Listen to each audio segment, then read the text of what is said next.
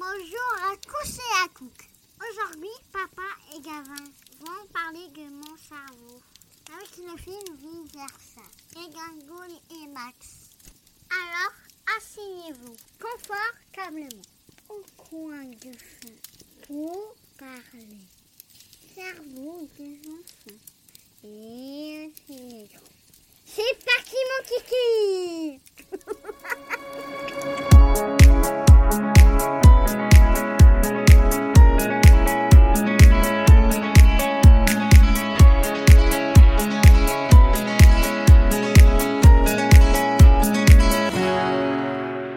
bonsoir, je suis Ivo, il est Davin, et ce soir, on va faire une émission, encore une fois, en renouvelle. On va parler de deux films, et d'ailleurs, on le fera peut-être plus souvent. Et on va parler plus particulièrement de deux Disney, qui sont d'ailleurs disponibles sur Disney. Donc, un Disney que Davin adore, et un Disney que moi j'adore. Et d'ailleurs, est-ce que tu vas bien, Davin? Fabuleusement bien.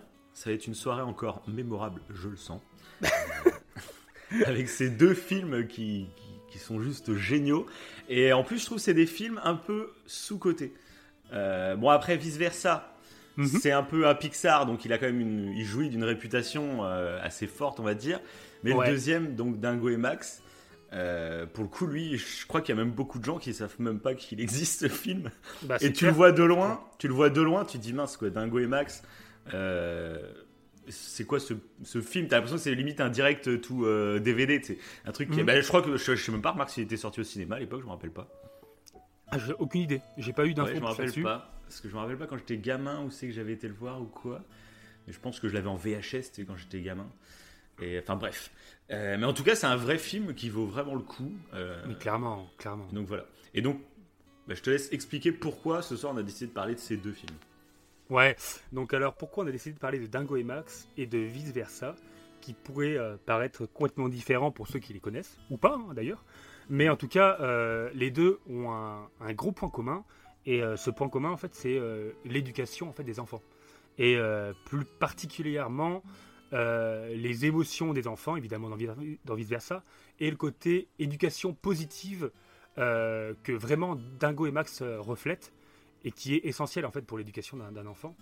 Et Mhm. du coup, je- et du coup, bah, on s'est dit, on savait pas comment euh, trop amener en fait. euh, euh, moi, ça me tenait à cœur de parler d'un documentaire que j'ai vu, et on en parlera après par la suite. enfin, vous pouvez d'ailleurs aller le voir, c'est après le podcast évidemment. hein. Vous irez le voir après le podcast. c'est donc le, le cerveau, le cerveau des enfants. Donc c'est un documentaire qui est super. Et, et je trouve qu'en fait, Dingo et Max, qui date de 95, de 1995, et euh, vice versa, qui est beaucoup plus récent, qui date de 2015, qui date de 2015, euh, bah, évoque le sujet de manière super intéressante parce qu'on peut autant le voir en tant qu'enfant, évidemment, c'est à la base aussi pour les enfants, mais aussi en tant qu'adulte. Et euh, franchement, ces deux films, moi je les trouve vraiment essentiels, peut-être pas indispensables, mais vraiment essentiels et intéressants pour tout parent. parce que ça peut apporter des trucs et nous on va essayer avec ce podcast justement de, de bah, d'analyser en fait ces deux films et d'apporter justement en quoi c'est intéressant, en quoi Dago et Max est intéressant et en quoi vice versa est intéressant. Et comme Ouais, tu clair. disais, Et- euh, Dago et Max et est- a été sous-côté, hein, clairement. Voilà, Ouais, il y a dis- un truc qu'il faut préciser, c'est que donc toi, tu as une petite fille euh, qui a 6 Oui. ans. Oui. Et donc, c'est pour ça que ce sujet t'a- t'a- te touche beaucoup et tu as vraiment été concerné par ce sujet. Oui, Et, euh, et ça fait longtemps en fait qu'on voulait faire une émission un peu sur le cerveau des enfants, comment le Mhm. cerveau des enfants fonctionne, etc. Et, euh, mais on savait pas trop comment aborder le sujet, quoi. On se disait faire une émission euh, juste médicale, tu vois. On n'est pas des médecins, on n'a on a aucune que sur, légitimité. que, sur le, que sur le documentaire, ça va être super long. C'est ça. Et que sur le documentaire, c'est pas forcément très attractif. Ouais, Et en fait, euh, bah, c'est assez récemment, en fait, finalement, c'est toi, tu t'es mis. moi, Dingo et Max, du coup, je m'étais racheté en Blu-ray. Mhm. mais, mais toi, c'est avec Disney Plus, du coup, que tu l'es rematé. Et en fait, bah, t'as as kiffé. Et du coup, bah, c'est là qu'on s'est dit, bah voilà, c'est l'occasion parfaite de parler de ce documentaire. Euh, tu me parles depuis des, des- des mois, voire des années. Et là, on va pouvoir enfin faire une émission là-dessus, en profitant euh, d'un peu ce qui fait le sel de notre podcast habituellement, c'est-à-dire de parler un peu de pop culture et de films, de jeux vidéo, etc. et là, on sert de deux films pour parler de ça. Carrément. C'est tout à fait ça, tout à fait ça. Et comme tu l'as dit, bah ouais, toi t'as Dago et Max en Blu-ray, moi j'ai euh, vice versa en Blu-ray, tous les deux quand on kiffe un film, on l'achète en Bluray. Ouais, et c'est vrai que bah, Là, pour ceux qui, qui le peuvent, euh, Disney Plus est gratuit pendant, pendant une semaine, donc euh, vous avez l'occasion d'aller voir ces deux films. hein. Franchement, ils valent vraiment le Mhm. détour. Après, euh, nous, depuis, le- depuis la émission Disney Plus qu'on avait faite, on, a- on s'est maté beaucoup de films Disney, mais c'est vrai que ces deux-là, ils ressortent, et là, c'est l'occasion. euh. D'ailleurs, même, on voudrait faire un peu le même style, mais sur l'esprit critique, et on ne sait pas comment. Peut-être que. Ah, pareil, jour, on aura trouver l'occasion, etc. C'est On- ça, c'est ça, carrément. Et d'ailleurs, le, le doublon de film, parce que généralement on parle d'une œuvre, pas forcément d'un film, on parle d'une œuvre en particulier, Mhm. ou de plusieurs, ou on fait un top, pour un truc un petit peu plus originaux- original. Euh, je pense qu'on fera plus souvent des doublons comme ça, on verra. En tout cas, on en a un autre en prévision. Ouais. Un autre sur les. Un petit indice, on, on ne spoil pas les films. Ouais. Un petit indice, euh, c'est sur les ruptures amoureuses. Voilà. Ouais. Donc c'est totalement l'inverse de ce soir. Ce soir, c'est l'éducation des enfants. Et l'autre, ça sera la rupture amoureuse. Mais Ouais. voilà. Et donc il y a deux films concernés qui, ça fait des mois qu'on en parle de cette émission sur les ruptures amoureuses. Ouais, grave. Et voilà, on vous prépare ça. euh, ça risque de tomber assez rapidement, je pense. Bah, surtout avec la précédente émission, avec Oh I Meet, déjà, euh, on effleurait vachement le sujet, quoi, sur les ruptures amoureuses et tout. Ah bah c'est sûr. Ouais. Donc bon. En tout cas, rentrons dans le vif du sujet. Et on va commencer, si ça te dit, par Dingo et Max. Tu vas quelque part, papa? Oui, en vacances avec mon meilleur ami. Ah, Donald Duck Mais non, idiot, avec toi Voici Dingo. Oh, bou. Fais-moi un petit sourire. Arrête de faire l'imbécile Dans un grand dessin animé à et moi, on rebondissement. va passer des heures inoubliables ensemble. Je sens que je vais être malade. Walt Disney Pictures présente On va s'amuser comme des fous. l'histoire d'un père prêt à tout pour se rapprocher de son fils. Magnifique. Je vais raconter ma petite histoire, moi, sur euh, Dingo et Max. Vas-y, ca- carrément. carrément. Donc moi, c'est un dessin animé euh, que j'avais, donc comme je disais, en VHS, je pense, quand j'étais plus jeune. Ouais. Et donc, quand, à notre époque, euh, qui, ça fait des décennies et des décennies, non, ça fait, euh, ça fait il y, a, il y un peu plus de 20 ans, on va dire, quand on était gamin, Ouais. euh, bah, on avait des VHS et du coup, on n'en avait pas 36. Souvent, en plus, c'est les parents qui enregistraient, euh, les dessins animés à la télé Oui, sur vrai. VHS. C'était vraiment des rapias à l'époque, les parents. Il n'y avait pas tout ce qui était Netflix, etc. Il n'y avait même pas les téléchargements illégaux qui sont venus un peu après aussi. Euh, C'était Ouais, vraiment à l'époque, c'était enregistré sur ta télé où tu achetais tes cassettes, où tu allais dans des vidéoclubs pour les louer. Mm. Et moi, bon, bref, j'avais euh, Dingo et Max. Et comme on n'en avait pas beaucoup, bah, souvent on regardait en boucle le même euh, dessin animé. tu sais. Les Oui, dessins c'est animés, vrai. je les ai matés je sais pas combien de fois. Et Dingo et Max en faisait partie. Et, euh, et ce film, en fait, enfin cet, animé, bah, en fait, je me projetais à fond dans Max. C'était un truc de dingue. je- pour moi, j'étais dans la même situation que Max, tu vois, au bahut, etc., avec des petites amoureuses que je n'osais pas aborder, tu vois. Enfin, C'était vraiment moi. Et, Ouais. euh, et je me rends compte que ce film, ma- maintenant que je l'ai revu adulte, en fait, je me rends compte que ce film a dû influencer vraiment une partie de ma vie euh, sur beaucoup de sujets. et euh, et c'est assez troublant. Et d'ailleurs aussi, c'est un film que, en revoyant adulte après des années et des années sans l'avoir vu, et ben je me suis dit, j'ai pas été déçu en fait. Il y a plein de films que tu revois euh, alors que tu as grandi, où tu dis, bon, j'aimais bien quand j'étais gamin, j'ai toujours cet effet Madeleine de Proust, mais ça reste un film pour gamin, quoi. Et ça va pas chercher trop loin en fait. Et que celui-là, mais j'ai- surkiffé quoi. Ouais, ouais, ouais. Euh, clairement, tu peux. En fait, euh, ouais, c'est ce qu'on se dit des fois pour certains dess- dessins animés. Euh, petit, ça nous a plu. Euh, mais là, du coup, Dingo et Max, c'est vraiment un film où, as, où tu peux le voir avec une vision d'enfant et tout autant avec une vision d'adulte. Ouais, en plus, ouais, c'est vrai que tu as deux visions vraiment différentes. Et c'est vrai qu'à l'époque, je me, je, donc je me prenais vraiment pour Max, quoi. Et là, Mhm. en le revoyant maintenant, et ben en fait, tu te projettes dans Dingo finalement. C'est Ouais. ça qui est, c'est ça qui est énorme. C'est clair, c'est clair. Et euh, ouais, ça me fait penser d'ailleurs un peu à, à- On en avait parlé pour Toy Story 4. euh, Exact. où, Ah bah oui, euh, clairement. ouais. Voilà. Où là, bah, ils ont suivi un peu, en fait, tous les Toy Story, toute la licence, en fait, euh, ça a suivi un peu nos années, quoi. Et du coup, c'était presque normal que dans Toy Story 4, on se retrouve un peu euh, en tant que parent, tu vois, avec Woody, en plus, qui joue. Ouais, et puis c'est ça, oui, la question de Woody. euh, de, de- bah, on va pas spoiler Toy Story 4, mais en gros, ce qui se Non, passe dans oui. Toy Story 4, c'est vrai que ça parle à- aux parents. Et ça, on Mhm. avait trouvé ça génial parce que on a, quand on était jeune, on regardait Toy Story 1 comme des gamins avec leurs jouets et tout. Mm. Et Toy Story 4, quand il sort, bah maintenant on est des adultes. Et il nous propose toujours quelque chose en fait. C'est alors, mais un enfant peut aussi bien se reconnaître dans d'autres personnages en fait ça, de Toy Story c'est ça. 4. Et ça, c'était assez fort. Et bah c'est ce qui est fort du coup avec euh, moi, c'est ce qui m'a surpris avec Dingo et Max, Ouais. parce que bah du coup tu me l'as, tu me l'as conseillé euh, et enfin plus que conseillé d'ailleurs. Mhm. Oui, et, c'est euh, clair. et, et du coup, et du coup, bah, euh, bah, je l'ai regardé et j'ai vraiment surkiffé. Hein, franchement, pas- c'était émouvant, c'est drôle. Et c'est vrai, ouais. musiques elles sont top. hein, Il y a une- Mhm. un mélange de musique hip-hop, un peu rock, je trouvais Ah, c'est rock un peu. pas- Non, c'est vraiment du Michael Jackson, je trouve. Moi, le, Ouais, le chanteur, la powerline, c'est clairement une référence à vrai. Jackson. Parce que même la voix, je trouve, ressemble à Michael Jackson, quoi. Bah, d'ailleurs, euh, c'est bah, Dingo qui fait le moonwalk et tout d'ailleurs. hein. Il fait un peu de Oui, moonwalk bah oui, oui, c'est ça, Enfin, euh, Max, Max, pardon. Pardon. Euh, Bah, même Dingo, hein, quand bah, il Dingo sur scène aussi, avec ouais. le mec, c'est une moonwalk. Hein. Ouais, c'est vrai, c'est vrai, ouais. Et, mais c'est vrai qu'il y a un peu de rock, genre la première chanson, moi c'est la chanson quand j'étais gamin, mais je, je l'écoutais en boucle, euh, je m'imaginais la faire en vrai, euh, enfin, c'est la première quand il sort de chez lui, et puis euh, c'est une musique ouais, un peu rock, quoi, un peu... euh, un ouais, mélange de rock et de comédie musicale en même temps en plus. Ouais, ouais, voilà, tout à fait. Ouais, Parce qu'il y a plein de personnages qui se mettent à chanter, etc. Et pour le coup, c'est vrai que je suis pas un grand fan moi des films de comédie musicale, mais ça passe bien. Je saurais pas expliquer pourquoi. Peut-être parce que là, je trouve les chansons vraiment cool, mais toutes quoi. Mm. Donc c'est peut-être pour ça que ça passe bien. Mais parce que un truc que je déteste dans les comédies musicales, c'est quand euh, il y a une intrigue qui est résolue par une chanson. Et là, c'est clairement le cas dans Dingo et Max sur la fin. Euh, Bon, on va, on va spoiler dès le départ parce qu'on va pas s'attarder. Oui. euh, voilà. Oui, On va tout ouais. spoiler hein, maintenant pour ceux qui les ont pas vus. Ouais, allez re- voir, c'est assez Allez. court à regarder. Oui, voilà. Puis ça vaut On va parler d'abord de Dingo et Max et après de vice versa, mais regardez, ouais, regardez avant quand même.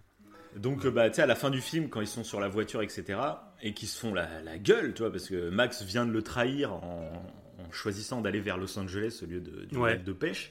Euh, ils s'engueulent, la voiture tombe à l'eau, etc. Ils se retrouvent sur l'eau et ils sont la tête, ils se mettent chacun à côté de la voiture. Et là, il y a une chanson, et c'est la chanson qui va faire qu'ils vont se rabibocher. Et ça, généralement, je déteste. Euh, J'aime bien quand il y a des. Ça me- Je suis pas un grand fan des comédies musicales, mais quand il y a des comédies musicales, euh, j'aime bien que les chansons restent à leur place de chansons et que Ouais.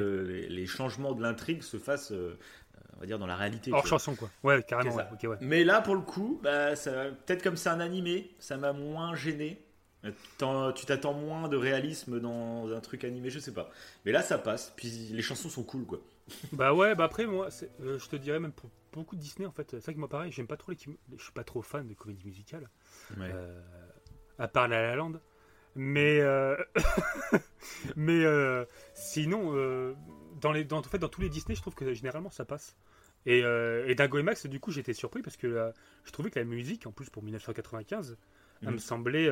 Moderne, c'est vrai, très bah, moderne. Ouais, moderne. Et, et j'étais vraiment étonné en fait parce que euh, le 95, il est quand même. bah, c'est assez vieux quoi. Et puis bon, Ouais, après vrai. les dessins, ça vieillit pas. C'est vrai que les dessins, enfin ça dépend des dessins, tu me diras. Mhm. Mais les côtés un peu dessin 2D comme ça, ça. Euh, bah, toi, toi aussi d'ailleurs, on aime beaucoup. Moi j'aime beaucoup tout ce qui est dessin. hein. Euh, Ouais, ouais, moi j'ai bah, moi, j'ai même peut-être une préférence. Je trouve ça plus charmant souvent. Même si j'aime bien les, ouais, les animations 3D, j'aime bien aussi. Euh, mais c'est vrai que le côté dessin, en plus, ces dessins à la Disney, c'est vrai que bon, après, c'est, à mon avis, c'est un effet Madeleine de Proust aussi. hein. C'est que tous les dessins animés Oui. qu'on regardait quand on était gamin, c'était beaucoup Oui, de c'est- Disney et c'était ce vrai. style de dessin. Du coup, voilà. Mais c'est vrai que moi j'aime bien. C'est vrai que c'est cool. Ouais, je préfère aussi. Mhm. Mais euh, bah, du coup, ouais, c'est gros- grosse surprise et clairement, faut.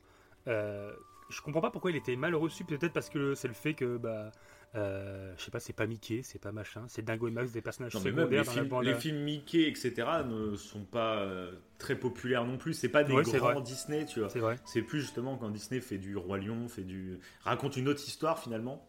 Donc euh, voilà. Ouais. Puis je pense que là, Dingo et Max, il y a beaucoup de gens qui ont direct cru que c'était pour vraiment les gamins, quoi. Parce que c'est Dingo, quoi. Dingo, c'est vraiment un personnage très très enfantin, quoi, à la base. Oui. Oui, tout à fait, ouais. Mais je comprends pas parce qu'il est même plutôt. Il est moyennement noté en plus. hein.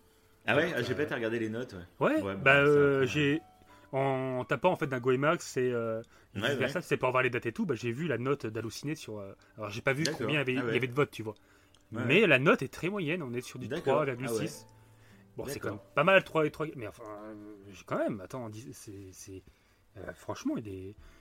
il est bien, il est bien. Alors, par contre, ce qui est bizarre, c'est que je l'avais vu, moi. Tu vois, j'étais persuadé quand tu m'en parlais.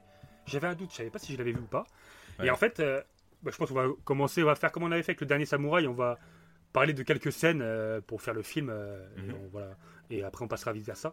Euh, Si moi je, je, je citerai les scènes, au pire, si t'as une scène entre les deux que t'as envie de parler, tu le, tu le dis, tu sais. Oui, On oui, fait oui. comme, ouais, voilà. Et, euh, et du coup, mince, j'ai perdu le fil de ce que je voulais dire, du coup. Je t'ai parlé de Dingo et Max, du fait que. euh, C'était pas très bien noté. Ouais, que c'était pas très bien noté. Mais euh, bon, bon j'étais. vous allez voir pourquoi, euh, je comprends. Et oui, voilà, c'était ça. Et que du coup, je l'avais vu, en fait, euh, je l'avais vu quand j'étais petit. Il t'avait pas petit. marqué toi à l'époque, ouais. Mais il m'avait pas marqué, mais des scènes m'ont marqué. D'accord, ouais. Ouais, t'avais des trucs qui. ouais. Ouais, dont la première scène, la scène en fait où on débute avec le cauchemar euh, de Max. Oui, c'est vrai. le ouais. cauchemar de Max où euh, euh, bah, c'est c'est un limite un peu un peu flippant hein, quand t'es petit et ça peut être un peu flippant, c'est un peu noir. Où il, de- il- il voit d'abord Roxane en ange un peu euh, sa- Mm. son grand amour quoi, on va dire. Et euh, après je pourrais faire un petit résumé pour ceux qui le, qui le souhaitent vite fait. Non, mais moi en fait je pensais Non. plus, en fait ce serait mieux c'est qu'on parle des, des sujets intéressants sur l'éducation, on va pas se taper tout le film. Bah, je vais parce que sinon, justement les scènes les scènes là euh, les scènes Là on a, on, a, on a quand même deux films et un documentaire à expliquer. si on se met à raconter toute Ah, l'histoire. ça va durer. 3 heures. Non, non, j'ai cité quelques scènes justement pour parler en fait du lien. euh, Ouais, bah moi, donc, la première scène, bah, ce, ce fameux cauchemar, déjà, moi, ce qui est super intéressant, c'est qu'on Ouais. voit, on découvre que Max, directement, il a une sorte de rejet de son père. Comme si son père, il le trouve ridicule, il le trouve euh, Exactement. débile, euh, ça, moche, euh, enfin tout ça. Ouais. Et, euh, et ça, c'est un sujet qui est vachement bien traité dans le film, parce que ça, c'est un truc, je pense qu'il y a beaucoup de- d'enfants et d'ados en particulier qui. euh, qui, qui le ressentent, en fait, t'as toujours un peu honte de tes parents, t'as- hmm. je sais même pas pourquoi finalement. Je... Ce serait intéressant, tu vois, on aurait dû inviter un ado euh, pour cette émission. Parce que, mais après, moi, je sais que je l'ai ressenti quand j'étais gamin, mais je me rappelle même pas pourquoi exactement. Qu'est-ce qui, euh, qu'est-ce qui fait que tu as ce, ce ressenti-là C'est vrai que c'est bizarre finalement. Ouais, Et- c'est bizarre. C'est à la- l'adolescence. euh, Est-ce que j'avais entendu dire après là, c'est des, euh, ça fait un petit moment. euh, C'est vrai que ça je l'ai pas revu. C'est que au début, en fait, quand t'es petit, avant l'adolescence, en fait, t'as as tendance normalement, en fait, à admirer tes parents, ton père et ta mère, c'est tes repères de toute façon.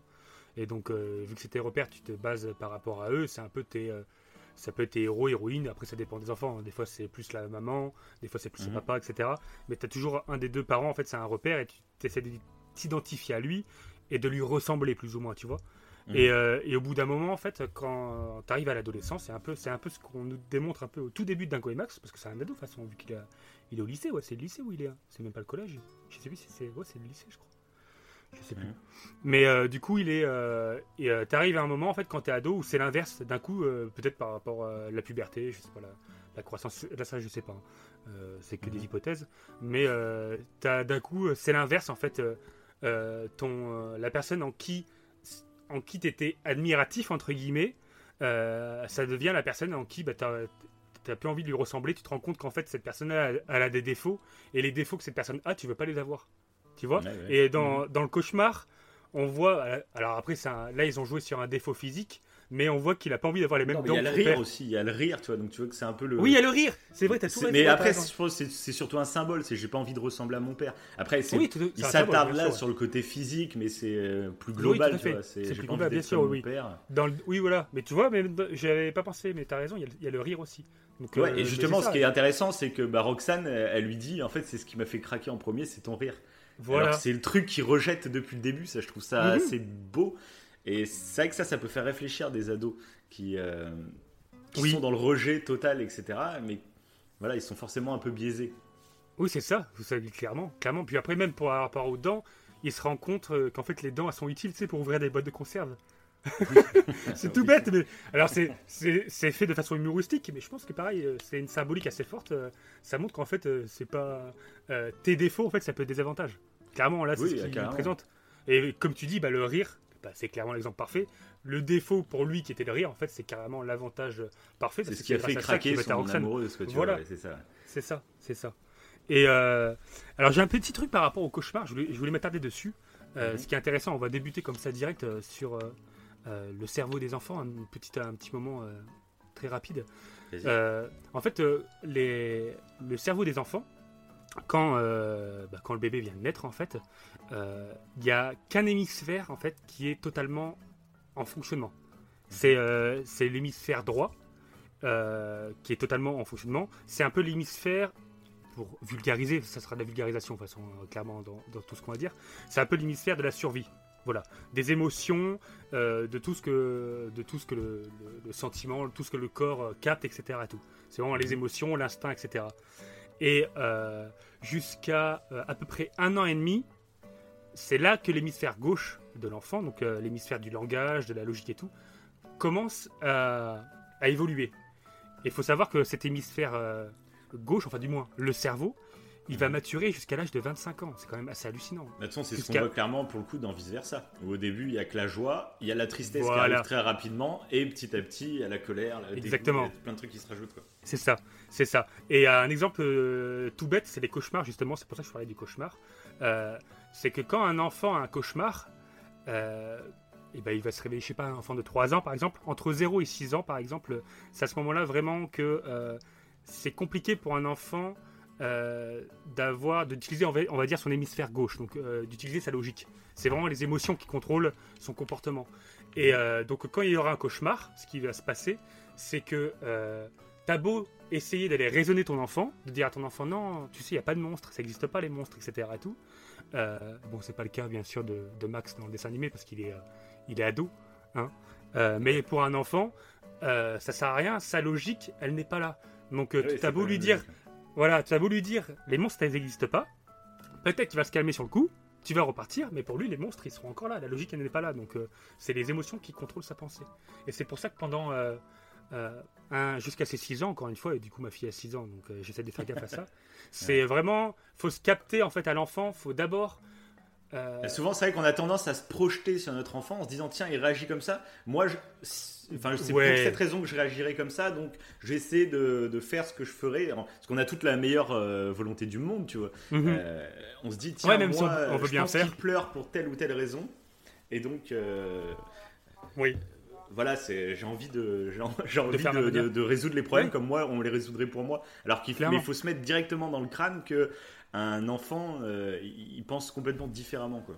C'est ça, c'est ça, c'est exactement ça.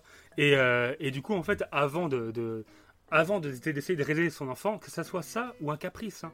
Euh, et justement, c'est ce qui est parfaitement expliqué dans Dingo et Max à merveille. Mhm. C'est que avant, euh, l'exemple qu'il faut faire pour un enfant, qu'il faut essayer de faire, après c'est difficile. hein. Euh, moi, Mhm. je, je le sais, c'est, chaud à faire. Mhm. Mais c'est que, euh, parce que des fois, tu peux pas y arriver. Des fois, euh, euh, ton enfant, en fait, il fait un caprice à 5 ans. Il fait un gros Ouais. caprice. euh, il est frustré, par exemple. Et, euh, et du coup, les gens, par exemple, tu es en famille, les gens vont tendance à. Ils vont penser peut-être par défaut que c'est un enfant qui est gâté, qui est capricieux, qui est machin. Ils vont penser ça à tort. Voilà. Mm. Mais euh, parce qu'il fait un caprice. Sauf que l'enfant, c'est pas forcément un caprice. En fait, il contrôle pas ses émotions. Faut pas se dire en fait que c'est un caprice. Faut se dire en fait que son hémisphère, en fait gauche, du langage, etc., de la logique, n'est pas encore assez développé. Et que quand il y a un gros caprice, faut d'abord lui faire un câlin, se connecter à fait à lui, et après essayer de lui expliquer le pourquoi du comment. Si on essaie de lui expliquer le pourquoi du comment avant euh, de l'avoir calmé, eh ben ça ne marche pas. Ça ne marchera pas. En fait, ça va pas rentrer. Ça va.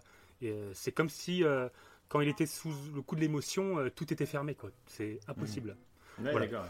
Voilà. Et donc, et je trouve que ce, ce que je viens de citer là, c'est vraiment un concept un peu positif. Au lieu de te dire que ton enfant il est capricieux, machin, il a un sale caractère et tout, tu dis ah ouais non, c'est qu'il a en- encore cette partie-là euh, euh, qui est pas encore développée. Il faut essayer que je le pousse plus à, à se calmer. Puis après pour lui, lui expliquer la logique de ça ou de ci, faut plus Mhm. partir dans ce délire-là. Il y a vraiment un côté positif. Et c'est ce qui est parfaitement expliqué dans le film Le cerveau des enfants.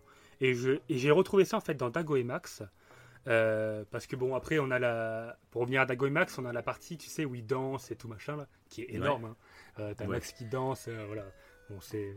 C'est excellent, moi Ah, j'adore c'est ce c'est moment. mon enfance. Moi, je rêvais de faire ça à l'école. la grosse rosta de l'école.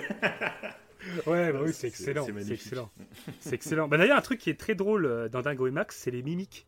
J'ai trouvé que c'est vraiment les mimiques que je trouve euh, Ah marrantes. ouais, c'est clair.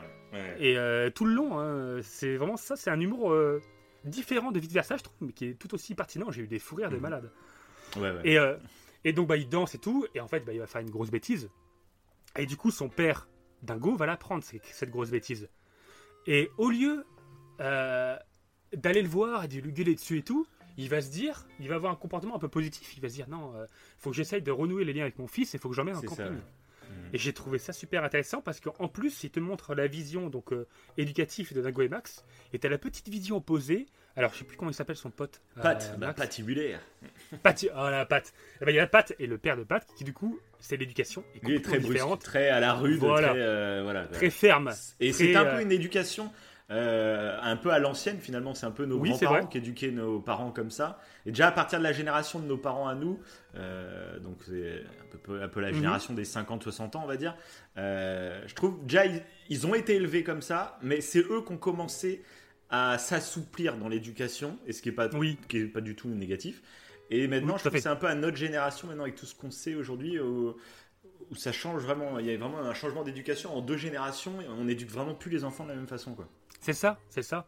Et, euh, et du coup, c'est vrai que, mais là, c'est ça que je trouve génial. C'est quand même le film, il date de 95 et il, Mm, il est évoque très- déjà ce sujet-là. Ouais, très, Ouais. très avant-gardiste, ouais.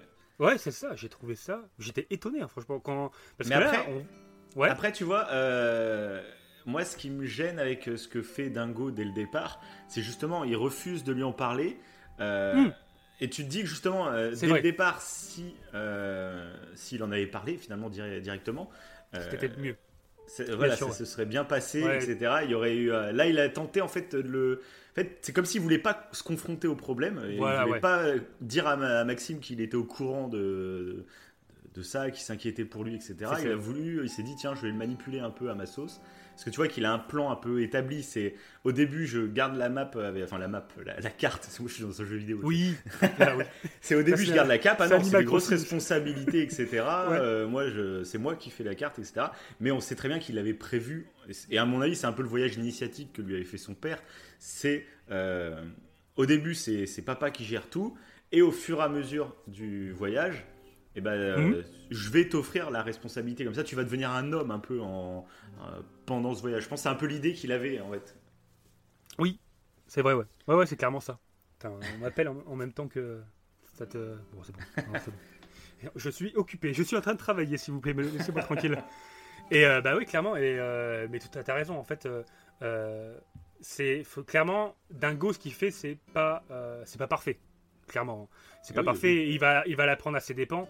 Euh, mais du coup, ce qui était intéressant, c'est que vraiment, voilà, c'est que lui, il- part d'un point, d'un truc positif, alors que d'un côté, tu as l'éducation à l'ancienne, euh, le père de Pat, euh, qui par contre, lui, insiste pour dire eh, sois ferme, sois ferme, sois ferme.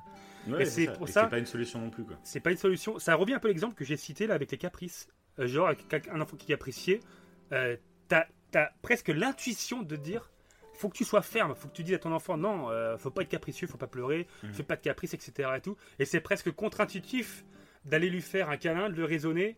Et, euh, et j'avoue, moi, c'était difficile hein, euh, Oui, de- oui, oui. des fois de le faire. Des fois, tu es en colère, parce que ça dépend du caprice, évidemment. Oui, bien sûr, parce que Euh, là, un truc qu'il faut voilà. préciser, c'est qu'on va parler très théorique aujourd'hui, et on sait très bien que vague. en situation, euh, Tout à fait. c'est beaucoup Tout plus compliqué. C'est très facile de dire faut faire ci, faut faire ça, etc. Mais quand Mhm. tu as ton gamin avec toi, bah, c'est notre histoire. Voilà. Après, notre émission, c'est vraiment histoire de, on va discuter de base, etc. Et ça peut donner des idées à certains idées, parents, voilà. tu vois. C'est juste ça. ça. hein. On ne veut pas donner de leçons à personne ni rien. Clairement. Bah, euh, c'est ce que. D'ailleurs, le, le film Le cerveau des enfants, qui est un peu la base de- des trucs qu'on va, qu'on va citer là, qui, est donc basé sur des études neuroscientifiques et des psychiatres, hein, c'est pas quelque Mhm. chose qu'on sort de nulle part. Euh, c'est. euh, c'est- à la fin, il n'y a rien de moralisateur. Il faut bien comprendre que. Et c'est pour ça que moi, j'essaie de citer mon exemple pour, pour dire aux gens euh, voilà, on peut pas vous dire faites ci, faites ça. Même moi, je, des fois, je peux pas le faire. Oui, Et parce c'est que- pour rentrer dans le débat un peu, quoi. C'est ça. Et parce que ça dépend en plus des choses. hein. Si, si, Oui, euh, bien sûr. Non, votre enfant vos, vos- vos crie de colère et vient avec un couteau sur vous, faut pas lui faire un câlin. Là, il y a un problème quelque part. Non, mais sûr. voilà, faut, euh, c'est voilà, c'est co- comme tu dis, c'est très théorique. Mais du coup, voilà, Dingo et Max, comme tu dis, bah, j'ai trouvé que c'était limite visionnaire, quoi. Ce, ce concept-là de, de, de comparer les deux euh, éducations, parce que euh, on sait Ouais, et puis un, truc- que, un autre voilà. truc aussi que j'ai relevé, moi, euh, Ouais. que je trouve assez intéressant bah, de la part du père, c'est que le père veut absolument bien faire, etc. Et, mais je trouve qu'il fait une erreur euh, que beaucoup de parents font. Euh, C'est en fait se dire que moi j'ai aimé des trucs, donc mon fils va les aimer aussi. Et en fait, il y a- y, ce manque en fait de. euh, en fait, pour faire plaisir à son gamin, etc., faut pas se, faut faire plaisir avec ce qu'il demande parfois.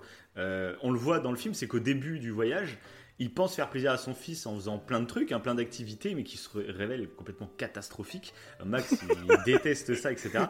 C'est clair. Et, c'est clair. et qu'à partir d'un moment, il lui dit Bon, bah maintenant, vas-y, c'est toi qui vas dire ce qu'on va faire. Et là, bah, ils font plein d'activités où les deux s'y retrouvent finalement. Et c'est un truc que je vois assez souvent. euh, c'est qu'il y a beaucoup Ouais. de, de personnes un peu plus vieilles, etc., qui jugent, on va dire, les adolescents, toi, qui disent Oh là là, ils ont toujours la tête sur leur téléphone, euh, oh là là, ils discutent pas, oh là là. Et c'est un truc que je me fais la remarque, parce que c'est facile de dire ça. Oui, les ados, ils sont toujours sur leur téléphone. C'est vraiment le truc. euh, C'est Oui, facile de oui. dire ça. Mais moi, ce que je trouve, c'est que des fois, en fait, ces personnes plus vieilles, soit les grands-parents, les parents, des fois, c'est un peu à eux aussi d'aller euh, vers leurs enfants ou leurs petits-enfants, de savoir ce qui les passionne, de et même si toi ça te passionne pas particulièrement, il faut faire cet effort-là. Parce que comment tu peux reprocher, à un- à- reprocher à un ado, euh, en plus qui est en pleine Oui. crise de la puberté et tout, comment tu peux lui reprocher euh, de pas s'intéresser à tes activités à toi? C'est un ado, c'est normal. C'est à toi qui est plus âgé, c'est à toi de t'intéresser à ce qu'il fait. Parce que le nombre de gens qui disent ça, ils ont la tête sur leur écran, blablabla, tu leur demandes, bah ouais, mais ils font quoi exactement sur l'écran? Bon, j'en sais rien, mais euh, voilà, ils font. Ah, c'est ça? Tu, ils savent même pas ce qu'ils font sur leur ordinateur, c'est- c'est- enfin, ou sur leur téléphone. Ouais, et, ouais. et ça juge. Alors qu'au contraire, créer un dialogue, justement, si vous voulez qu'il y ait un dialogue, c'est à vous, les plus vieux, il faut le dire, c'est à vous de vous forcer à vous intéresser à ce que font les plus jeunes, en fait. Bah oui, bah oui. Et ce qui est intéressant en fait dans cette remarque-là, c'est que quand les gens, euh, généralement, euh, euh, puis même moi peut-être ça, ça m'est arrivé, mais quand tu, que tu que tu dis que, la, que, voilà ton enfant il s'implique pas dans ce que tu fais, euh, voilà, bah, là les enfants, quand t'es grand-parent et ton enfant il, est autre, il fait autre chose et que voilà tu dis, euh, bah voilà il fait son truc de son côté, et toi, Mhm. toi tu fais quoi du coup? Pareil, en fait, ce que tu critiques chez lui, tu ça. fais la même Ouais, chose. exactement. Oui, bah, c'est exactement Mais ça. C'est ça. Mm. Et, euh, et ben d'ailleurs, c'est ce que j'ai trouvé euh, dans ce que j'ai trouvé. Du coup, pareil, euh, intelligent dans Dingo et Max, c'est quand euh, on parlait du départ et quand bah, ils partent. En fait, on comprend parfaitement pourquoi Max, il est totalement vexé de partir. Il allait sortir avec Roxane. C'est ouais, super ouais. important dans sa vie. Et Dingo, lui, on comprend aussi pourquoi il fait ça. Mais c'est vrai que là, il y a un truc qui, qui déconne, c'est clairement qu'il y a un manque de dialogue. Parce qu'en Oui, fait, c'est ça. il- Bah là, il y a le manque. voilà, c'est ça. c'est-. Ce qui est intéressant, c'est que dès le départ, en fait, les deux, ils ont tort, je trouve. C'est ça Voilà, qui est intéressant. ça. C'est que euh, ça, Max, ouais. lui, il part directement dans le conflit parce que son père, c'est un loser, son père, c'est un ringard. Donc, il C'est cherche même pas à expliquer euh, euh, ce qu'il ressent, etc. Il part direct dans le conflit, quoi. Et même des fois, il est extrêmement violent. Euh, ouais, je vois la scène, tu sais, après le, le petit, la petite fête foraine euh, avec les, les opossums et tout. Là, Ah bah, j'allais en parler. c'est Bah ouais. terrifiant cette scène. Et bah celle-ci, Mais- elle m'avait marqué. Je m'en rappelais, tu vois. ouais, ah bah carrément. je pense qu'elle ouais. m'avait fait peur. Je me suis rappelé Ouais, que c'est possible. C'est vrai qu'elle est très, très glauque comme parc. oui, c'est vrai. Mais en même temps, c'est drôle. Moi, quand je l'ai revu, euh, quand tu vois Dingo qui est tout content de chanter avec les autres. Ah ouais, bah, tellement- j'étais mort de rire. Mort de rire. Quand il danse avec son fils, il croit que son fils danse alors qu'il a un rat dans lui ou je sais pas quoi. Pourquoi ça. son fils. il- Je sais plus ce qu'il fait, ouais, je sais plus pourquoi. C'est un gros quiproquo de, de malade. Ouais, et puis Mais, après, euh, il veut prendre la photo avec les opossums, et puis tout le monde se moque de lui. T'as Max, il en peut plus, quoi. Il est le bout de sa vie. grave. Et, euh, et voilà, et justement, c'est là, il y a un gros clash entre les deux où il jette sa truc, il dit c'est qu'un Ouais, truc de ça. ringard, etc. Et c'est limite triste, là, là, le côté de Dingo. Ouais, ouais. Parce que c'est là que tu vois, Dingo, il, il est plein, de- il, est, il est rempli de la meilleure volonté du monde. Et Ouais, là, mais- vraiment, euh, il se, rend, il se rendait pas compte que ce qu'il faisait, c'était euh, c'était pas approprié euh, pour son fils, finalement. Et, euh, Pas du tout. et là, il se le prend dans la tête directement. C'est vraiment un passage touchant, ça. Ouais, ouais, le passage est touchant. ouais. C'est ça que tu, là, tu vois qu'il qu'il essaie d'avoir tout le temps la joie de vivre. parce que malgré qu'il soit triste, bah, il... Mais il continue. Et puis, et d'ailleurs, juste avant, t'as déjà un peu un exemple un peu de ce problème de génération, euh, rien qu'avec la musique, tu sais, quand, ils, Ouais. quand tous les deux, ils veulent euh, leur propre musique. Oui, et du coup, au bout d'un moment, en fait, euh, au lieu de s'accorder sur une musique, et bah, du coup, ils cassent la musique. Parce que tous les Oui, deux, ils veulent ça, absolument. ouais. Mhm. Déjà, c'est symbolique et je trouve que c'est pour ça le. Ouais, pour moi, Dago et Max, franchement. Ouais, mais il y a beaucoup de scènes ouais, comme a- ça qui ont vraiment un impact. sont subtiles. ouais. Ouais. Et après, bah, on arrive à la scène du Bigfoot. euh, là, pareil, j'ai- j'ai adoré. J'ai adoré la scène Bigfoot. Où t'as. Et t'as bah, justement, t'as encore le père euh, de Pat qui arrive là, avec son camping-car euh, ultra, ultra moderne avec des piscines, avec une piscine, un jacuzzi. Enfin, c'est un délire euh, total. Mm. Mais et c'est à ce moment-là, bah, d'ailleurs, qu'ils vont réussir à resserrer les liens. Parce qu'en fait, à cause du Bigfoot, etc. Ils sont obligés de discuter. Bah, justement, là, c'est la première fois qu'ils sont obligés d'un peu discuter, parce qu'ils sont enfermés dans ça, une ouais. voiture. Ils ont pas le choix, ouais.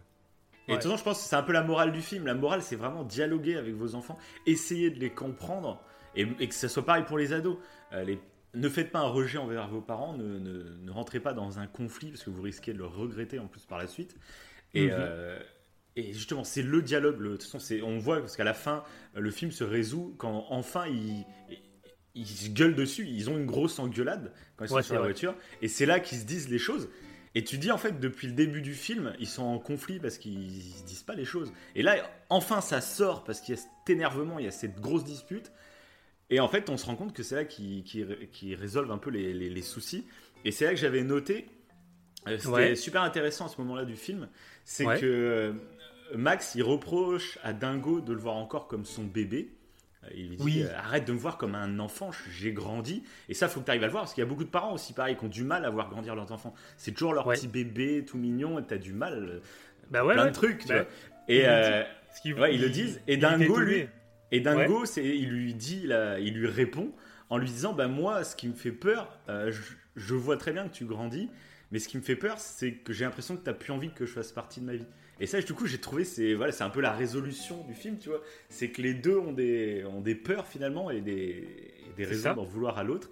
Et c'est par le dialogue que ça se crée. Et ça, c'est vrai aussi, parce que quand, quand ton ado il commence à prendre euh, son envol, on va dire, bah t'as toujours. C'est peut-être même un peu malsain. Tu devrais le laisser euh, s'envoler, c'est le but. T'as pas fait des enfants pour toi, tu vois. Euh, Mhm. Mais, euh, mais c'est difficile, quoi, de voir son enfant qui se désintéresse un peu de toi, qui rentre tout le temps en clash. Ça doit pas être évident. Toi, ça, tu vois, tu Ouais, l'as pas encore vrai. vécu. Hein. Donc, Non, euh, Et je pense, ouais, mais t'as raison, je pense qu'il y, a un- il y a un truc inconscient qui, se- qui se fait. Tu te dis, cette personne qui, avec qui t'as duré. euh, Enfin, elle a été aux côtés de toi pendant plein plein d'années. Et Ouais, puis d'un ouais, coup, ouais. tu vas devoir la laisser partir. Parce que là, en fait, il projette. euh, enfin, il essaie, il essaye de nier le fait qu'un jour, en fait, Max va partir. Et euh, je pense qu'il y a vraiment. euh, pour et c'est en voulant- vu- ouais, mais en je plus- sais pas. Et ce qui est intéressant, c'est qu'il a cette peur de. Enfin, il voit que Max s'éloigne de lui et il a cette peur de plus faire partie de sa vie. Mais il agit mal parce qu'il. il- en- Comme il a cette peur, mais en fait, il, il essaye de le pouponner, il essaye de le prendre pour un enfant. Mhm. Et, et en fait, c'est un cercle vicieux parce que c'est c'est en faisant ça que Max s'éloigne de lui, tu vois. Donc ça, c'est super intéressant aussi. C'est, Ouais, grave. Bah, ça fait peur crée euh, le fait euh, qu'il s'éloigne. Voilà, ça fait une prophétie autoréalisatrice, quoi. Ouais, C'est clairement ça. Mm. C'est clairement ça. Bah, c'est parfait. Le-. Et du côté de Max, un truc aussi qui est assez intéressant, je trouve, c'est Ouais. le fait que bah, il trouve son père ringard. hein. Tout ce que tu me fais faire, c'est ringard. Tout ce que tu m'apprends, ça sert à rien, c'est débile. Et Oui. au final, bah non, parce que bah, un des trucs qu'il trouve le plus débile que son père lui apprend, c'est le La fameux pêche. lancer de la pêche. Ouais. ouais. Et euh, donc déjà, ça, ça sert à un côté très pratique bah, pour lui sauver la vie à la fin du film quand il tombe de la Tout à cascade. fait.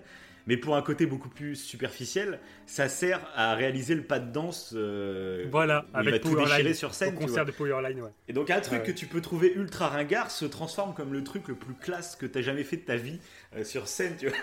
Et ça, j'ai trouvé que c'était cool parce que c'est vrai qu'il y a tellement de trucs. T'as l'impression que tes parents, quand ils essayent de t'apprendre un truc, c'est ouais, c'est rien, on s'en fout, quoi. Mais t'en sais rien en fait. Il Mm. y a plein de petits trucs.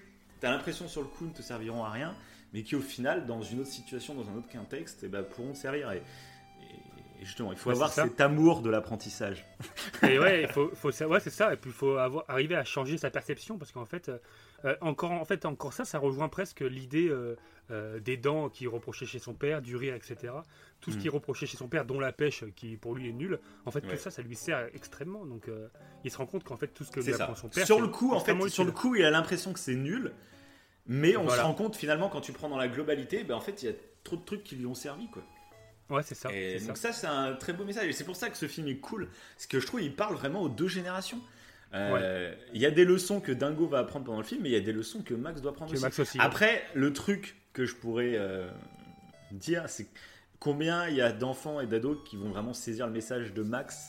Euh, ça peut peut-être rester dans un inconscient ou quoi. Après, je sais pas. C'est Bah, nous, ouais. on aime bien s'attarder après sur les détails, donc c'est pour ça qu'on. Bah, je pense, euh, ouais, c'est pour ça que je pense que le ce Dingo et Max, euh, moi je le montrerai à ma fille vraiment à un certain âge. Oui, plus tard, avant. oui, parce que là, elle est un Plus peu tard, jeune, beaucoup. Bah là, elle est clairement trop jeune. Surtout qu'en fait, à l'âge où elle est là, euh, les enfants, en fait, jusqu'à 6 ans, et même un peu après, de toute façon, mais vraiment Mm. jusqu'à 6 ans, ils sont vraiment dans la communication non verbale. Ça veut dire qu'en fait, tout ce qu'on va faire, ils vont limiter. Ça va être vraiment la- la- tout ce qui est non verbal, euh, tout ce qui est euh, nos comportements, nos tics et tout, etc., qui vont plus imiter. C'est-à-dire que si on regarde Dingo et Max, quand on va regarder Max, c'est plus en fait le côté Ouais, émotionnel de Max euh, ouais. qu'elle va, ouais, qu'elle va absorber plus Mm. que la logique qu'il y a derrière. Donc plus le côté ah ouais, Oui, il bien se sûr, ah bah, rebelle. c'est ça. il se oui, rebelle, bah, tu vois. sûr. Et c'est pour ça que c'est donc en tant que parent, regardez-le clairement. Après pour l'enfant, c'est clair que euh, euh, bah, de toute façon Max, euh, limite c'est un film qui est euh, plus vieux que vice versa, mais qui se regarde après vice versa avec votre enfant. Vice versa. euh, Mais de toute façon, bah, Dingo et Max, moi je trouve que c'est plus un film pour les, les pré-ados, quoi, quand ça a 10, 11, Ouais, c'est 12 ça. ans, je dirais. Parce que Max, Ouais. à cet âge-là, en gros, il a, il a 12-13 ans, on va dire, dans le, dans le ouais, même plus vieux, non? Même un petit peu plus vieux. Je sais pas exactement. Euh, moi, je dirais 13 ans par là, je dirais. Après, euh, c'est qu'il est pas au lycée. Il est, il est oui, pas mais c'est le lycée. c'est en Amérique en fait, il n'y a pas de collège. hein. Ah oui, c'est vrai, C'est lycée vrai. Et après, vrai, il y a ouais. l'université, justement, dans Dingo et Max 2, hein, qu'il ne faut absolument pas regarder, euh, justement, il rentre à l'université, mais c'est un peu comme s'il rentrait au lycée, tu vois, en France, tu vois. Donc euh, là, il est plus au collège, tu vois. Ok. Ok, ouais. Bon, bah, c'est parfait. hein. T'as fait des transitions. euh, J'avais, en fait, j'avais noté euh, une liste de ce que je voulais amener. au Ouais, bah moi j'avais plus noté parlé, en fait, des- j'avais plus noté des sujets à parler sur le film que chaque scène en fait quoi. Mais Ouais. après, Non, mais c'est parfait. C'est parfait. Et euh, du coup, euh, c'est pour ça, oui, euh, clairement. En plus, là, on évoque d'autres sujets qui sont intéressants dans Dago et Max. Donc, il Mhm. est vraiment intéressant pour plein de trucs. Et à la fin, du coup, bah, il y a. euh, il y a aussi un peu le côté. euh, bon, clairement, c'est qu'il y avait un manque de communication avec les deux. Mais c'est Mhm. difficile autant pour un parent que pour un enfant. Oui, oui, On il voit- y a- ce qui est bien, c'est que le film ne juge pas. Il explique ça. justement que c'est compliqué et qu'il y a des ça. torts répartis dans les deux camps. Mais c'est, et par contre, c'est important aussi. Après, nous, on a plus tendance à parler du côté parent euh, parce que justement, on pense qu'il y a plus de, de- d'adultes, de futurs Oui. parents qui vont nous écouter. Et, euh, et surtout, on pense que c'est beaucoup aux parents de se rendre compte de certaines choses pour faire des efforts, plus que les ados et les enfants qui, eux, euh, c'est compliqué quand même Ouais. quand t'es, quand t'es très jeune. Et, euh, Mais voilà, c'est. C'est ce qui est Bah bien oui, dans ce film, c'est qu'il donne pas de leçon de morale et rien. Il montre que en fait les Voilà. torts sont partagés. Et ça, faut s'en rendre compte que les torts sont partagés. C'est pas euh, c'est pas l'enfant qui est le seul responsable ou le parent qui est le seul responsable. C'est pas du tout ça. quoi. Oui, c'est ça, c'est ça. Et de toute façon, l'adolescence, clairement, euh, ce qu'on peut se dire pour plus ou moins se rassurer, c'est que c'est un, moment où euh, il y a des hormones de croissance, Ah oui. tout un tas de changements physiques, et ces changements physiques, en fait, ils bouleversent la psychologie. Ils bouleversent justement exactement. Donc les émotions sont beaucoup plus... euh, Enfin, tout est exacerbé. C'est ça. Il faut l'enfant vraiment se rendre compte que c'est la puberté, c'est un changement ouais vraiment euh, physique. C'est pas ouais. c'est pas que t'as un ado qui est complètement con ou je ne sais quoi. C'est vraiment qu'il y a des changements et des bouleversements dans son corps, plus ou moins euh, importants suivant les personnes. hein. C'est tout le monde est un peu illégal là-dessus. Illégal, inégal. Il- il- Et, euh, et du coup, voilà, c'est faut pas. Pareil, je pense qu'un enfant qui fait une grosse, grosse crise d'ado, faut pas lui en tenir rigueur par la suite, même s'il a Bien fait sûr. des trucs un peu horribles, etc., euh, des grosses conneries ou je ne sais quoi. Faut pas lui en tenir Ouais. rigueur. Je pense que tout le monde change, tout le monde grandit, tout le monde mûrit, et, euh, et il est toujours temps de se pardonner euh, s'il y a eu des grosses embrouilles. Et, et ce serait trop bête, je trouve, une fois que cette période très difficile est passée, parce qu'il y a beaucoup de familles qui, qui s'éloignent vraiment dans ces- à cause de ces périodes, où euh, il y a vraiment des, des familles qui se déchirent à ce moment-là ouais. et qui ne se revoient plus quoi derrière, c'est horrible. Et alors, il faut vraiment avoir conscience de ça, qu'il y a vraiment un rapport euh, physiologique, tu vois. Euh, et si vous êtes assez intelligent et que vous avez envie d'ouvrir le dialogue, tout est rattrapable. Et voilà, ce serait dommage de détruire sa famille, euh, souvent par fierté, par ego. Ouais, c'est pas ça, grave. c'est ça. Mm. C'est ça. Et bah, du coup, c'est vraiment euh, une dédication moi, que je trouve intéressante, de façon de se dire, là par exemple pour les ados, de se dire, euh, voilà, euh, le fait de savoir ça, le fait que- de savoir qu'il y a des bouleversements dans le cerveau et tout, Mm. ça te permet en fait de positiver en fait l'instant Ah oui, et d'être plus malléable. Et, Oui, euh, et, et- et clairement, moi, là je parlais personnellement, mais je pense que ça peut être utile aussi pour tout le monde de toute façon. Mais c'est que le cerveau des enfants, donc le documentaire qu'on vous conseille évidemment, moi m'a permis justement d'essayer d'être plus positif dans mon éducation et du coup de plus de me rapprocher d'un dingo. Euh, D'ailleurs, j'ai les dents qui ont poussé. hein. J'ai vraiment, euh, ça, ça- ça, c'est euh, c'est scientifique. Non, mais de plus se rapprocher d'un dingo plutôt que d'un le père de Pat. Mhm. Voilà. Alors que que des fois, euh, là, les deux, c'est caricatural hein, dans Dingo et Max. Mais des fois, la nuance entre les deux, en tant que parent, elle est. On sait pas trop. Des fois, on peut être trop ferme, des fois, on sait pas. En fait, ça dépend des jours, ça dépend du comportement.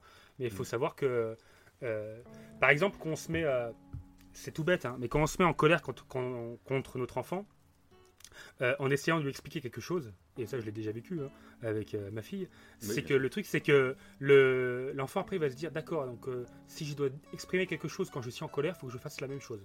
C'est ce qui va se passer voilà. Bah, c'est ça inconsciemment C'est un truc qu'il faut se dire, par exemple, il y, a- il y a souvent en ce moment le débat sur la, la baffe, tu vois, sur la claque, où tu entends un peu toutes les anciennes générations, Oui. Ah, une bonne baffe, ça m'a jamais fait de mal, truc comme Ouais. ça. Sauf qu'il faut bien se rendre compte que quand un enfant fait une bêtise, lui fait de lui mettre une baffe pour, en lui disant ça lui servira de leçon, bah, au contraire, ça va lui. Il va, Oui. essayer, il va reproduire plus tard euh, en fait, cette ça. violence. Ça lui apprend, au lieu de lui apprendre une leçon, ça lui apprend la violence. Ça lui apprend qu'on résout les choses avec de la violence. Et ça, faut en ça. avoir conscience. Parce que sur le coup, ça soulage hein, de foutre une bonne, euh, une bonne baffe, ça, ça soulage. Dans le magasin, il est en train de pleurer devant tout le monde. euh, allez, ça soulage tout le monde. Mais pas du tout. Il faut vraiment se rendre compte que pas du tout. Au contraire, ça lui, euh, euh, ça lui lui nuit. donne des, des- des mauvaises infos quoi, dans son cerveau. Il faut vraiment se mettre à sa place en fait. Et, euh, Mm. et toi, tu conseillerais quoi d'ailleurs par un enfant qui, euh, qui, qui- qui fait des conneries là Lui de lui foutre une baffe, par exemple, tu conseillerais quoi? Bah ça dépend après de la connerie, mais si je prends... Par exemple, s'il pleure comme un taré dans un magasin. Bah ça m'est déjà arrivé moi avec... Ouais. Ça m'est déjà arrivé, alors ce que j'ai fait... Avec, j'ai dit le nom de ma fille, je couperai. ouais, je- tu mettras un gros bip. Coupé. J'ai fait un bip. Euh, Excuse-moi si tu m'écoutes, euh, je t'avais cité. euh. D'ailleurs, elle va m'écouter, elle va se dire le mec, il est là avec son beau discours. Il est là, il dit qu'il fallait faire ça, il m'y- Il fait rien du tout, cet il fait rien du tout. C'est ça, ouais. Il m'a mal éduqué et il connaissait tout ça. C'est encore pire. C'est encore pire. et, euh, et bah, du coup, un exemple, moi, que j'ai fait, c'est pas la. C'est ce que j'ai fait moi, mais c'est que c'est jouer sur. C'est pas forcément ce qu'il faut faire. hein. C'est pas forcément ce qu'il faut faire. Génial. Mais alors ne le dis pas. Non, mais ça, ça, ça, dé- ça dépend de la bêtise en fait et de si ton gamin a, a vraiment du mal à, à, à se calmer, tu vois, Mhm. et qui, qui joue, euh, qui joue vraiment avec tes nerfs, et qui, euh, quoi que tu fasses, c'est jouer en fait sur le compromis Mhm. et de pas lui crier dessus, de lui dire si tu continues à faire ça, tu n'auras pas ça. Et le, le Père Noël, par exemple, est un très bon exemple. hein, euh, Ouais, ça, pour, beaucoup de euh, parents s'en évoluer. servent de ça. Voilà. Père Noël, il va pas passer si. mais c'est ça. Mais plutôt que se mettre en colère. Parce que moi, je me suis, je me suis déjà mis en colère, évidemment. Et, euh, et puis la mère de la, de la petite aussi. Et du coup, euh, ces mimiques-là, après, elle, les- elle les- elle les reprend. Et là, tu te dis, ah, mais attends, quand elle fait ça, c'est moi, en fait. En fait, tous les défauts qu'on a en tant que parent, euh, votre enfant va l'absorber et il va vous C'est ça. imiter. Et là, ça te fout une claque dans la tête. Tu te dis, ah ouais, d'accord, c'est c'est moi qui fais que ça. et tu te dis, et ça qui est intéressant aussi, c'est que quand on est parent, c'est aussi un travail sur soi-même. C'est pour ça que c'est bien déjà d'être en paix intérieure, entre guillemets, quand, c'est- quand on peut. Après, ça dépend de plein de choses. hein. Ah Mais d'être bien en soi, en plus l'enfant il le ressent, hein. quand on est stressé il le, il le sent. Il faut savoir que l'enfant il, est, il décèle les micro-expressions des parents. C'est-à-dire que moi quand je suis énervé, euh, elle peut le voir, même si quelqu'un d'autre ne le voit pas.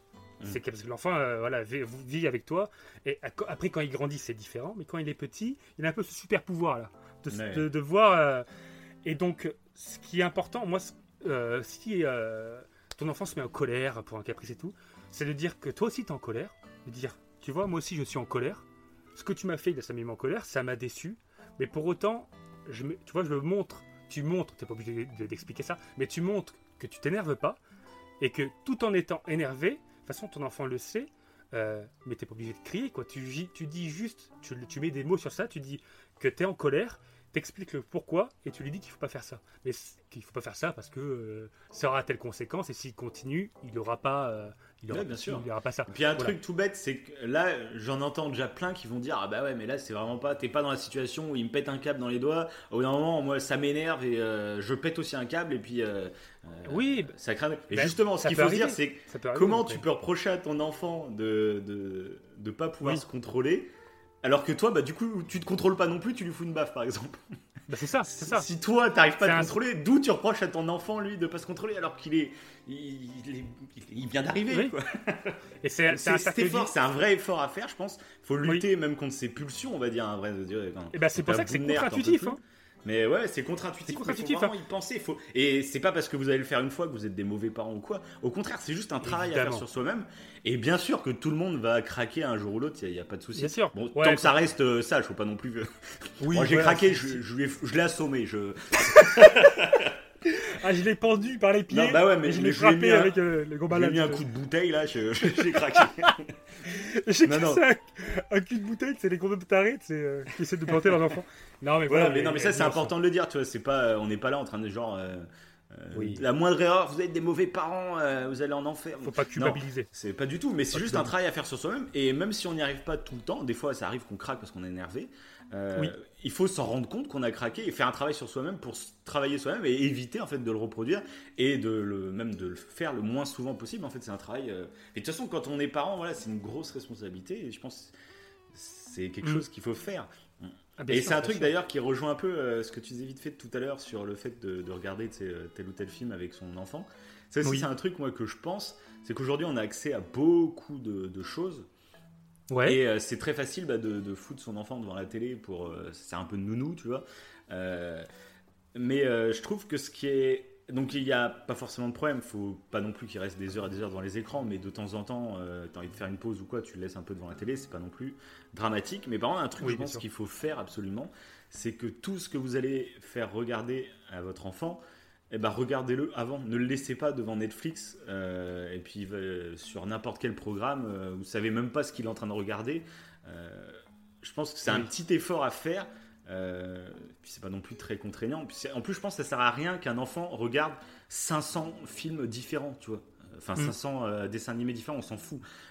Vaut mieux qu'il en regarde une vingtaine, on va dire, qu'il en- qu'il regarde plusieurs fois un dessin animé. Nous, c'est ce qu'on faisait quand on était plus jeunes, parce qu'on avait des cassettes et ça nous a pas. euh, on n'était Oui. pas en demande de, de plein de dessins animés différents. Et donc, vaut mieux que tout ce que vous lui fassiez regarder, bah, vous le connaissiez, vous sachiez que c'est intéressant ou quoi. Exactement. Enfin, moi, c'est un avis que j'ai. euh, maintenant, on a le luxe quand même d'avoir le choix. euh, bah, regardez ce que vos enfants vont regarder. En fait. Ouais. Bah, façon- ouais, clairement, de toute façon, il y, a des- il y a des études sur le sujet, hein, sur les écrans Mm. et tout. Il faut savoir que les écrans, soit que ce soit des jeux vidéo, que ce soit de la télé, etc., c'est pas ça qui est dangereux pour votre enfant. Ce qui est dangereux pour votre enfant, en fait, c'est un peu comme tu dis là, c'est de le laisser devant la télé euh, et qu'en fait, euh, si je peux citer un exemple tout bête, euh, l'enfant, il peut rester une heure et demie devant un écran. La différence, c'est que s'il est une heure et demie devant un écran, à regarder un film, vous savez même pas ce qu'il regarde. Vous lui avez mis la princesse Mononoke parce que vous dites que c'est un dessin animé pour les enfants, sauf que c'est violent. hein, la princesse Mononoke, vous montrez ça à un enfant de 6 ans, c'est un peu choquant. hein. Mm. Par exemple. Et vous savez pas, oh, ça peut arriver, après, mais Bah oui, bah oui, faut savoir. pas, mais c'est le problème de Voilà. pas connaître en fait. Euh, C'est ça. Il Et y a donc, beaucoup de gens, euh, dessins animés, c'est enfants et puis basta quoi. Alors que bon, Ouais, c'est clair qu'il y a plein d'animés, bon. C'est ouais, ça. C'est presque en fait une euh, là une perte de temps cognitive pour l'enfant. Alors que si vous mettez par exemple une heure et demie devant Animal Crossing et vous jouez avec votre enfant, et la différence c'est ok là l'enfant c'est pareil en fait il a resté une heure et demie devant l'écran. La différence c'est que si vous jouez par exemple avec Animal Crossing, il y a un échange, il y a une communication et euh, du coup il parle de ce qu'il ressent, de ce qu'il voit et tout machin. Donc Ouais, ouais. euh, quand l'enfant est petit, ce qui peut être pas mal en fait euh, avec un film, c'est que Bah, au pire, faut vous, regardez- vous regardez faut le film avec lui. C'est ça. Faut l'apprendre à jouer aux jeux vidéo, faut l'apprendre à regarder un film, faut, faut pas juste le poser et attendre que ça, ça serve de nounou quoi. Ouais, c'est ça. Et Et échanger même, avec C'est intéressant. Moi, un truc que je trouve vachement intéressant que tu fais avec ta fille, c'est que bah là, en plus, il y a Disney Plus donc qui est sorti, donc vous vous matez ensemble pas mal de, de Disney. Et un Oui, truc ouais, que je trouve vraiment cool, c'est que le lendemain ou quelques heures après, et ben en fait, tu tu lui fais pas genre, euh, vas-y, euh, fais-moi un exposé complet sur le film. Ouais, Mais, ouais. euh, tu, tu crées ce dialogue avec elle. Euh, T'as qu'à bah, expliquer, euh, t'expliqueras mieux que moi ce que tu fais avec les émotions, etc. Oui, c'est ça, c'est ça. Bah, en fait, ouais, c'est ça. C'est euh, euh, bah, du coup, je m'inspire un peu de, de vice versa, parce qu'on va passer à vice versa, Voilà, coup, parce que je pense qu'on a fait un, bon tour de, sur Dingo et Max. Euh, Oui, oui, carrément. je dirais, je dirais juste un dernier truc si ça me Bah, vient en bah, tête, euh, ouais, pense. Mais juste ouais pour le truc, bah, ce qui est un- grâce à vice versa, ouais, c'est que j'ai justement collé en fait. Euh, quand vous regardez le Blu-ray de vice versa, en fait, euh, il y a la tête de Riley et on voit les cinq émotions, donc la joie, la colère, la tristesse, la peur et le dégoût. Mhm. Et, euh, et du coup, en fait, ça, je l'ai collé sur mon frigo. Et le lendemain, en fait, d'un film. pourquoi le lendemain? Pour lui faire un peu travailler sa mémoire. C'est important de faire travailler la mémoire aux enfants. Dès que vous pouvez, faites-le. C'est avec n'importe quoi, avec des jeux, n'importe quoi. C'est intéressant. C'est bien pour Mhm. l'enfant. Encore une fois, je dis pas ça moi en tant que comme si j'étais un, un prophète. hein. Non, non, oui, c'est par rapport au- scientifiques, etc. par rapport aux études, ouais, voilà, euh, qui conseillent vraiment ça. hein. Et, euh, et du coup, par contre, bah, le truc que je vais dire là, euh, ça, ça me regarde moi. Ça, c'est, il n'y a aucune étude Oui, qui, le, qui le dit. Mais c'est juste pour dire que j'ai trouvé un moyen, en fait, que je trouve intéressant, comme tu dis, sur la mémoire et sur les émotions. En fait, c'est que les petits, j'ai un petit aimant que je mets sur la joie, par exemple, et je lui dis, bah, euh, sur le film que tu as regardé hier, euh, bah, par exemple, Le Roi Lion 2, est-ce qu'il y a euh, une scène euh, qui t'a procuré de la joie? Et là, elle va réfléchir au début, parce qu'elle n'a pas envie de faire d'efforts. elle va me dire, je sais pas. Je vais dire, réfléchis un petit peu si tu veux voir un autre film. Oui, mais il faut la pousser. Au début, bah, bien Voilà. sûr que c'est poussif, etc. Voilà. Mais c'est bien, je, prends- je trouve, de prendre cette habitude. euh, C'est ça. pour- Comme ça, même, Ah, elle va y penser un peu après. Je pense qu'elle regardera peut-être certains films différemment. Enfin, après, j'en sais rien, mais tu vois, c'est, je trouve ça super intéressant. Ouais, c'est ça. Bah, en fait, bah, du coup, c'est un peu. On parlait des compromis tout à l'heure. Je fais un petit compromis Mhm. ici, fais-le. Si tu veux faire ça aussi, ou si tu veux qu'on joue ensemble, d'abord, on fait ça. Et Ben coup, elle est obligée de le faire. Et en fait, je fais le tour de toutes les émotions. Et mon but, en fait, euh, c'est qu'elle devine trois scènes, au moins avec trois émotions. C'est-à-dire qu'elle me dise une scène avec la joie, une scène qui lui a procuré de la colère ou de la tristesse, par exemple. Mhm. Dans le Royaume 2, il y en a hein, là, des trucs tristes, il y en a des trucs joyeux, Mhm. et des trucs qui font peur, machin. Et, euh, et je pense que ouais, ça permet à l'enfant, en fait, euh, et c'est intéressant, euh, pas forcément via l'écran, mais euh, via d'autres exemples, en fait, que l'enfant essaye d'exprimer avec des mots ses émotions. Et je trouve Ouais, que via carrément. un film, euh, voilà, avec cet exemple-là, ça peut être intéressant. Pour que Ouais, puis en plus, ça ne ses laisse pas passif devant le film. Tu vois, il y a quand même une petite interaction. Tu crées un dialogue, tu te sers d'un, film pour, ça, pour créer quelque chose. Je trouve ça super intéressant. ouais. C'est ça, ouais, euh, clairement. Parce que nous, c'est ce euh, qu'on fait. On dit souvent, nous, on adore les jeux vidéo, on adore les films, etc. Mais c'est un peu pour ça aussi qu'on fait ce podcast. C'est qu'on on n'aime pas trop tout ce qui est bah, culture fast-food, un peu où euh, tu te bouffes, je sais pas combien d'épisodes d'une Ouais, série par vrai. jour et t'enchaînes. Puis tu as fini une série, hop, tu passes à une autre, basta. On en bouffe, on en bouffe, on sait même plus ce qu'on a regardé. On sait plus. Ça, nous, on n'aime pas trop. On aime bien justement. Euh, bah, tu regardes quelque chose, bah, t'en discutes après. Tu discutes de ce que tu as C'est ça, regardé. ouais. Comme ça, ça. Du coup, on regarde peut-être moins de choses au global, nous, je pense. Mais en fait, on aime bien en débat. En gros, on n'aime pas quand une œuvre, euh, bah, ça Ouais, reste que dans la salle de cinéma, c'est- par exemple. On aime bien quand après ça crée tout un truc autour. C'est vraiment la naissance de notre podcast. hein. C'est clairement ce Ah qu'on bah, oui, l'écrit oui. avant et maintenant qu'on fait à l'audio. C'est ça. Mais euh, Et donc c'est cool ouais. si tu le fais pour ta, ta fille. Et puis c'est une manière de vraiment qu'elle se rende compte que même, je pense, tu vois, après inconsciemment. Quand elle va regarder quelque chose, elle sera pas juste passive comme un zombie devant la télé en train de- Ouais, d'agglutiner Ah, c'est ce des, que des dessins ouais. animés. Elle va Mm. peut-être y réfléchir, elle va dire attends, papa il va me le demander après, donc euh, même en regardant, tu vois, je vais essayer peut-être pas d'analyser, mais tu vois, elle sera peut-être plus concentrée, je sais pas, tu vois. mhm, c'est ça, ouais, c'est ça. Euh, bah, bah, déjà, un truc, par exemple, quand on regarde les dessins animés, elle est vraiment. euh, je la trouve des fois vraiment à fond dedans. Enfin, t'as Ah beau bah lui ça, parler, elle est vraiment Oui, ah bah plongée, oui. l'attention dedans. Mais euh, apparemment, c'est pas si mal en fait. euh, De Mhm. toute façon, euh, euh, l'attention, c'est quelque chose d'important, toute façon que l'enfant doit travailler.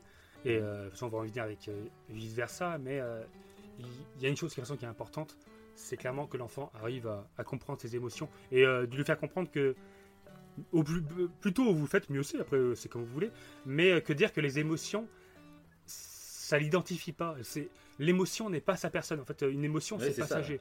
Voilà, c'est bi- c'est bien, c'est important. Et, même, et là, en plus, tous ces, ex- ces exemples qu'on dit, ils sont aussi bien pour les enfants que pour les adultes. hein. Clairement, Mm. hein. je trouve que même pour un adulte, c'est intéressant. Ah, bien sûr, Rien oui, que de sûr. dire que les émotions, c'est pas ta personne, c'est pas toi, c'est passager. Évidemment, c'est réactions euh, des réactions, hein, voilà. c'est... Ça, c'est ça, voilà. C'est pas ta personnalité, ça, voilà, c'est passager, ça, ta personnalité, euh, ça fait partie d'un tout, mais ta personnalité euh, va revenir après, quand tu seras au calme, etc. Et, et ben, j'avais des exemples, euh, euh, avant de passer à vice versa, justement, des, des témoignages, il y avait une... euh, qui, qui est dans le cerveau des enfants, j'en ai deux, ça va être rapide, qui sont intéressants justement, qui, qui, qui évoquent un peu tout ce qu'on dit là. Il y a, il y a une maman, par exemple, qui a, qui, qui avant, en fait, quand euh, euh, son enfant regardait la télé, alors je sais plus trop comment ça se passait, euh, je crois que son enfant avait la télécommande avec lui. Ouais. Et du coup, je crois que ça l'énervait un peu, ça, cette maman, et à, à l'arracher, presque, elle a dit plus ou moins comme moi, euh, ou pas comme ça, elle a dit, euh, prenez le télécommande, ça l'énervait un peu. Et elle a enlevé la télécommande euh, pour lui dire, c'est pas à toi d'avoir la télécommande, enfin, c'est pas ta télé, on- en gros. Et du coup, l'enfant, euh, il, euh, il commençait à crier. Ok? Mhm. Voilà. Et elle a appris, après justement, grâce un peu, euh, euh, que ce soit le film, je vais les citer vite fait, notez-les si vous voulez, le film Le cerveau des enfants, le livre Le cerveau de votre enfant, qui est en fait le livre, euh, le film et le livre en fait sont liés. hein. Donc le livre c'est lié, mais le livre est quand même beaucoup plus poussé. Moi je trouve qu'il est tout aussi intéressant si vous voulez lire. Euh, ou le livre Les neurosciences cognitives dans la classe, parce que maintenant on, on fait des tests justement avec grandeur nature dans les classes pour savoir si certaines choses marchent, Mhm. dont euh, la, plus ou moins la méditation consciente, pour que les gamins euh, comprennent un peu que respirer, tout simplement en fait souffler, ça, peut- ça peut se permettre de se calmer, ça peut servir à se calmer. Et, euh, et justement grâce à ces trucs-là, bah, cette maman, elle en a parlé à son fils, et depuis ça, depuis qu'elle en a parlé à son fils, son fils, qu'est-ce qu'il fait Euh, Quand elle reproduit ce truc avec la télécommande, même si elle essaye d'être moins, moins virulente, son Mhm. enfant, s'énerve toujours. Mais au lieu de s'énerver et de crier, il respire. Il a... Donc il a la volonté de vouloir se calmer. Tu vois Je trouve ça Ouais. c'est beau quoi. En fait, il a euh, le fait qu'elle lui évoque tous ces sujets-là, le fait qu'elle lui parle du cerveau en fait à l'enfant, etc. et tout, euh, et c'est ce que je fais moi aussi avec euh, ma fille, c'est que euh, des fois je lui dis ton cerveau quand elle s'énerve, je dis je lui dis c'est pas je la désigne pas elle personnellement, j'utilise un, un- le pronom il, enfin le cerveau pour essayer un peu de la comment dire de la de la dissocier en fait de d'un comportement qui, qui semble un peu inacceptable entre guillemets hein. Euh, un comportement qu'elle a fait une faute qu'elle a fait en fait j'essaie de lui dire que c'est la faute euh, euh, d'autre chose tu vois plus ou moins. Mhm. voilà. Et euh, et du coup bah, tous ces petits mots tous ces petits détails euh, ça permet à l'enfant de changer de comportement et ça va assez vite. Et je trouvais que cet exemple là de la maman avec le télécommande c'était intéressant. C'était c'était marrant. Et il y avait une autre maman qui s'appelle Ashley en Californie euh, parce que c'est- des études qui, sont faites, qui ont été faites en Amérique, Ouais, puis on la Euh, salue d'ailleurs si elle nous écoute. qui, euh, qui, qui un jour, euh, en fait, euh, qui a, qui, euh, ouais, euh, d'un jour à l'autre, en fait, sa fille a commencé à faire la moue. La moue, euh, donc le, le, le truc. euh, bah, J'ai de- cru que voilà. elle a commencé à faire l'amour. Euh, Elle, elle avait 4 ans, elle avait 4 ans. Non, non, elle faisait la, elle faisait la moue avec, avec sa, sa bouche, quoi, et elle haussait les, euh, les épaules. Et euh, sa mère elle se disait, mais ça vient d'où ça? Pourquoi elle fait ça? Et, euh, et apparemment, ce, ce mouvement-là, c'est un truc typiquement français. D'accord. En Californie, c'est pour ça que ça l'a étonnée, parce que Mhm. elle avait jamais vu ça. Et apparemment, c'est typique, ça, c'est un truc français, ça. C'est un truc qui, qui se passe en France. Enfin, je- voilà, c'est un truc un peu typiquement français. Alors, bien sûr, maintenant, on peut en voir partout. hein. Euh, toujours, euh, quand je dis tout ça, c'est je généralise, hein, mais euh, voilà, c'est, euh, c'est typiquement français. Et en fait, elle a dû, euh, ça prouve bien, et on appelle ça d'ailleurs les neurones, les neurones miroirs, qu'elle a dû, euh, et c'est ce qui peut arriver d'ailleurs avec votre enfant, hein, c'est que quand il va à l'école, il peut euh, malheureusement, hein, s'il traîne avec des enfants qui font des bêtises, euh, bah, il, il va, Il peut il peut être tenté de refaire les mêmes choses, hein, Mhm. évidemment. Oui, mais ça, il y a- il y a- de toute façon, il y a toujours une donnée euh, incontrôlable sur la. Ça, c'est Exactement. le cas pour tout. Ce qu'on dit, nous, bah, par exemple, pour la télé, où il faut regarder ce que vos enfants vont regarder, c'est justement, comme il y a des neurones qui se. des- pas des neurones, c'est quoi que tu viens de dire exactement les... Les- ouais, c'est ça, les neurones miroirs. Les neurones Les miroirs, neurones voilà. miroirs, Bah, ouais. C'est-à-dire que ça, ça se produit aussi quand il regarde quelque chose à la télé. Quand un personnage sûr, va ouais. se comporter de telle façon, euh, bah, l'enfant va s'identifier. Moi, je peux le dire, je m'identifiais à Max justement dans Dingo et Max, donc euh, ça Bah, c'est clair. Et euh, donc c'est ça qui est important de regarder ce que vos enfants regardent, parce que là, ça, vous pouvez le contrôler. On pourra Mm. toujours critiquer ce qui se passe à l'école, les copains, blablabla. Bah, ça, c'est incontrôlable. Ça fait partie des données aléatoires de la vie. On peut pas tout gérer dans la vie de son enfant, ça c'est clair. Mais ce qu'on peut justement, c'est bien de pouvoir le faire, quoi. Ouais, c'est ça. Et euh, bah, de toute façon, euh, ce qui, par rapport aux neurones miroirs, des fois, en fait, ça peut être totalement. Généralement, les neurones miroirs, tu peux, soit, comme tu l'as dit là avec Max, clairement, tu l'avais conscientisé, quoi. Tu en avais clairement conscience que tu voulais être comme Max. Mais des Ah oui, fois, oui, c'est, clairement. cla- c'est clairement inconscient. hein. C'est, euh, euh, l'enfant fait des mimiques comme là, la moue de la petite que j'ai citée, c'est, clairement inconscient. hein. Vous avez même pas. C'est venu naturellement. Et euh, ils ont expliqué un peu le truc. Apparemment, la moue, euh, ce truc, et ça va revenir un peu à Dingo et Max pour finir avec Dingo et Max, c'est la moue qui est typiquement donc français. C'est un truc en fait qui est lié à peut-être à l'éducation en France. euh, je, alors je vais pas du, du tout critiquer l'éducation française, hein, c'est pas du tout le but. D'ailleurs, euh, le livre Les neurosciences cognitives dans la classe, ça se fait en France, hein, et donc ça c'est très très bien, où ils essayent justement d'appliquer les neurosciences à l'école pour justement que nos gamins, parce que les profs ont une importance hein, euh, clairement aussi dans l'évolution de l'enfant. Euh, donc euh, c'est très bien qu'ils fassent ça. Mais du coup, en France, apparemment, on a tendance à avoir ce qu'on appelle un, un esprit fixe. Un esprit fixe, c'est-à-dire que euh, dès qu'on va avoir une lacune dans un domaine, euh, encore une fois, c'est de la généralité, hein, et là je parle des enfants, euh, mais ça- la, la moue, ce geste-là serait lié à ça.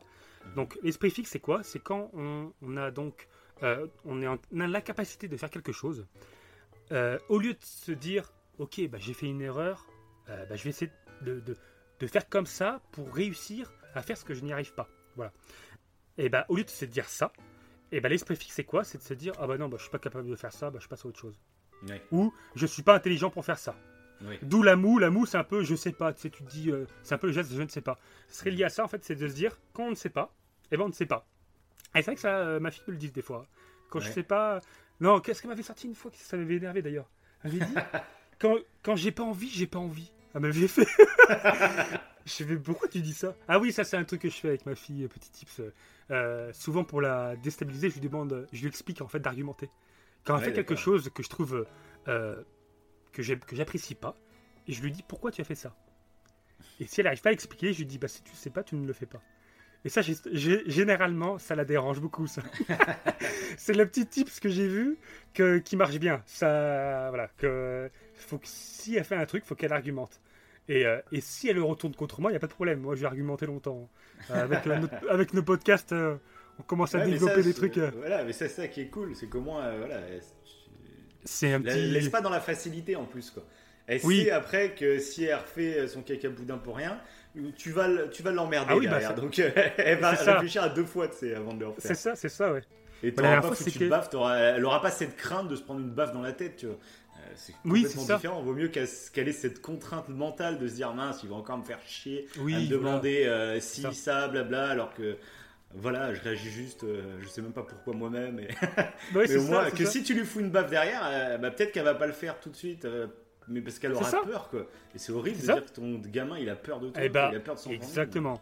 Ah bah voilà, bah c'est ça, c'est comme ça que je voulais finir avec Dingo et Max, c'est qu'à la fin en fait Pat et le père de Pat, le père de Pat surtout, il crache, il est un peu euh, mauvais avec euh, comment avec euh, Dingo, tu sais il est un peu perfide quand il découvre que, euh, Oui, que Max content, a, tu vois, il est content, ouais. ouais, il est content que sa théorie est bonne, tu vois.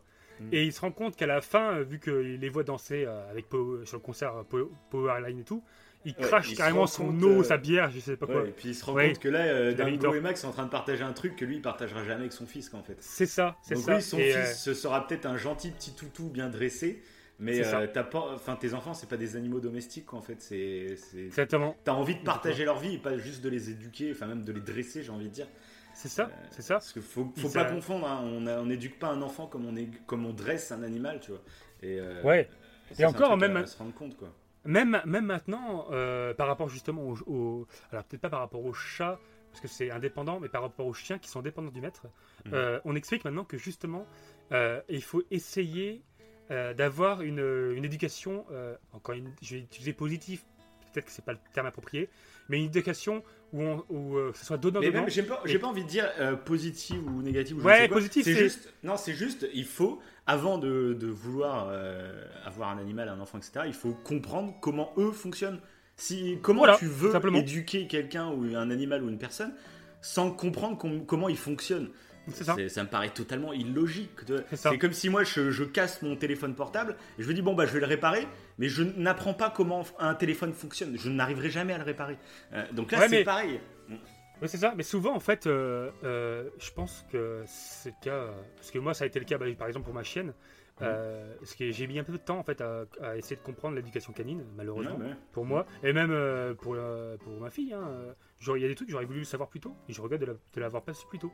Ouais, ouais. Et euh, en fait, je pense qu'il y a ce côté-là, euh, on croit savoir. C'est ça le pire, Oui, oui. c'est qu'on croit savoir, on croit connaître certaines choses. Et, on- Mm. et parce que des fois c'est intuitif, et parce qu'on se dit, ouais, c'est, bah, ça Ah, paraît logique. faut vraiment se méfier de son intuition. hein. Son intuition, Exactement. Elle est due à plein de, de biais cognitifs, à plein de conneries. euh. C'est ça. Mm. Et, même, et, et même pour les animaux, il faut, donc avec les chiens plus spécifiquement, il faut essayer d'inculquer un climat d'amour entre son chien, entre chien et maître, et, et pas de, de peur. Parce que c'est Ouais. mauvais. Parce que au début, ça va peut-être marcher, mais après, quand le chien va vie- va vieillir, eh ben, si l'éducation a été que portée sur la peur, euh, que sur la fermeté et la peur, bah, le chien peut se retourner contre, contre vous malheureusement. Plus, il peut un jour ou l'autre faire une bêtise. Un Et le pauvre, euh, peut- oui. Voilà. Et le pauvre, il va être euthanasié. On lui dire c'était un chien mauvais, alors qu'en fait, non, il part des, des, des mecs qui sont responsables. Et c'est la même. Et, dans, et je trouve que Dingo et Max, bon là, on revient sur les enfants, mais dans Dingo et Max, euh, c'est ça. T'as l'éducation ferme où il fait peur à son gamin et euh, où il s'amuse pas avec son gamin. Et t'as l'éducation de Dingo où justement il s'amuse. Et un truc hyper important, faut essayer au maximum. euh, et dans vice versa, il explique à, à merveille, je trouve, d'avoir des souvenirs positifs avec vos enfants. Oui, Voilà, d'essayer de faire des, des moments de jeu des moments ça. Voilà, que, que, que votre enfant ait des souvenirs joyeux avec vous, même si des fois bah, la vie est difficile et que ça peut être compliqué, ça dépend Mhm. euh, de la situation, de plein de choses. Il faut essayer même dans les, dans les pires cas, si possible, de- d'essayer de, voilà, de faire quelque chose de, voilà, de, de bien. hein. Surtout que moi, dans la situation où, où je suis, je suis pas dans la meilleure des positions. Je, tu le sais, toi, Davin, je ne- je n'en dirai pas plus. mais pour autant, euh, on peut quand même euh, faire de bonnes choses. Voilà, je ne dirai pas plus. Les gens vont se dire, mais qu'est-ce qu'il a fait? Mais en fait, euh, j'ai été en On prison. J'étais en prison, ouais. non, mais voilà, c'est euh, c'est euh, tout ça quoi. C'est important euh, ce côté-là et maintenant on sait, euh, grâce à des études, ça peut confirmer que euh, même si des fois ça paraît contre-intuitif de faire comme ceci, bah en fait euh, euh, ça vaut le coup quoi. Ça vaut le coup. Et justement pour revenir, pour finir, voilà, pour terminer ça et que, ce que je disais auparavant, c'est que du coup en France, les enfants ont tendance à avoir un esprit fixe et euh, et faut plus essayer euh, de donner, donner l'idée à votre enfant d'avoir un esprit croissant, c'est-à-dire qu'au lieu de se dire qu'il est dans la capacité de faire quelque chose, il faut que se dise qu'il comprenne qu'une erreur c'est pas grave, faire comprendre au cerveau en fait que l'erreur c'est pas grave, Mm. et, euh, et à la travers des jeux tout bêtes par exemple, un jeu, euh, je sais pas, euh, loup touche touche par exemple, vous pouvez faire un loup touche touche ou un cache cache, ça peut être très bête et il peut perdre et à ce moment-là lui faire comprendre les, les erreurs et, euh, et en fait le but c'est que qu'il comprenne son erreur et qu'il fasse mieux. Voilà. Et, et c'est ça, avoir un esprit croissant, c'est de se dire, c'est pas parce que j'ai pas réussi quelque chose que je ne je n'y arrive pas. Ouais, mais ça, ça, c'est vrai que c'est important en plus. C'est de extrêmement la- dangereux, ça. D'essayer de l'apprendre euh, assez tôt, parce qu'il y a tellement de gens qui se bloquent même plus tard en fait, hein, Ouais. qui, se, qui se bloquent, qui n'ont pas, pas forcément, c'est pas de l'ambition, mais c'est plus, euh, voilà, il y a beaucoup de gens qui s'enferment sur eux-mêmes, qui, qui n'osent pas faire beaucoup de choses qu'ils voudraient Exactement. faire, tout Exactement. simplement parce qu'ils ont cette peur de l'échec, et ça c'est vrai que je pense que c'est des ça. gamins de toute façon que ça s'apprend. euh. Ah bah exactement. C'est pour ça que c'est- important. euh, euh, bah, de toute façon, il y a des. je vais pas rentrer dans les détails. Si vous voulez, déjà allez regarder donc ce qu'on vous a dit et renseignez-vous par exemple sur l'effet Pygmalion et le biais d'impuissance apprise par exemple. Ou, à- ou aller sur oui vos cerveaux, euh, c'est expliqué. Oui, mais c'est vrai qu'on aurait dû en parler dès le début de l'émission. je pense un peu à ta promo. Parce que bah, C'est pour vrai, ceux qui ne savent pas, Eh ben- donc on a notre compte Instagram, euh, donc c'est toi qui le gères, donc c'est Wivo au coin du feu hein, sur, Insta- sur Instagram. Oui, c'est vrai. Mais vrai. il a aussi un deuxième compte, euh, c'est Wivo, euh, tiré du bas, cerveau. euh, Ouais. C-E-R-V-O, hein, c'est faut bien préciser.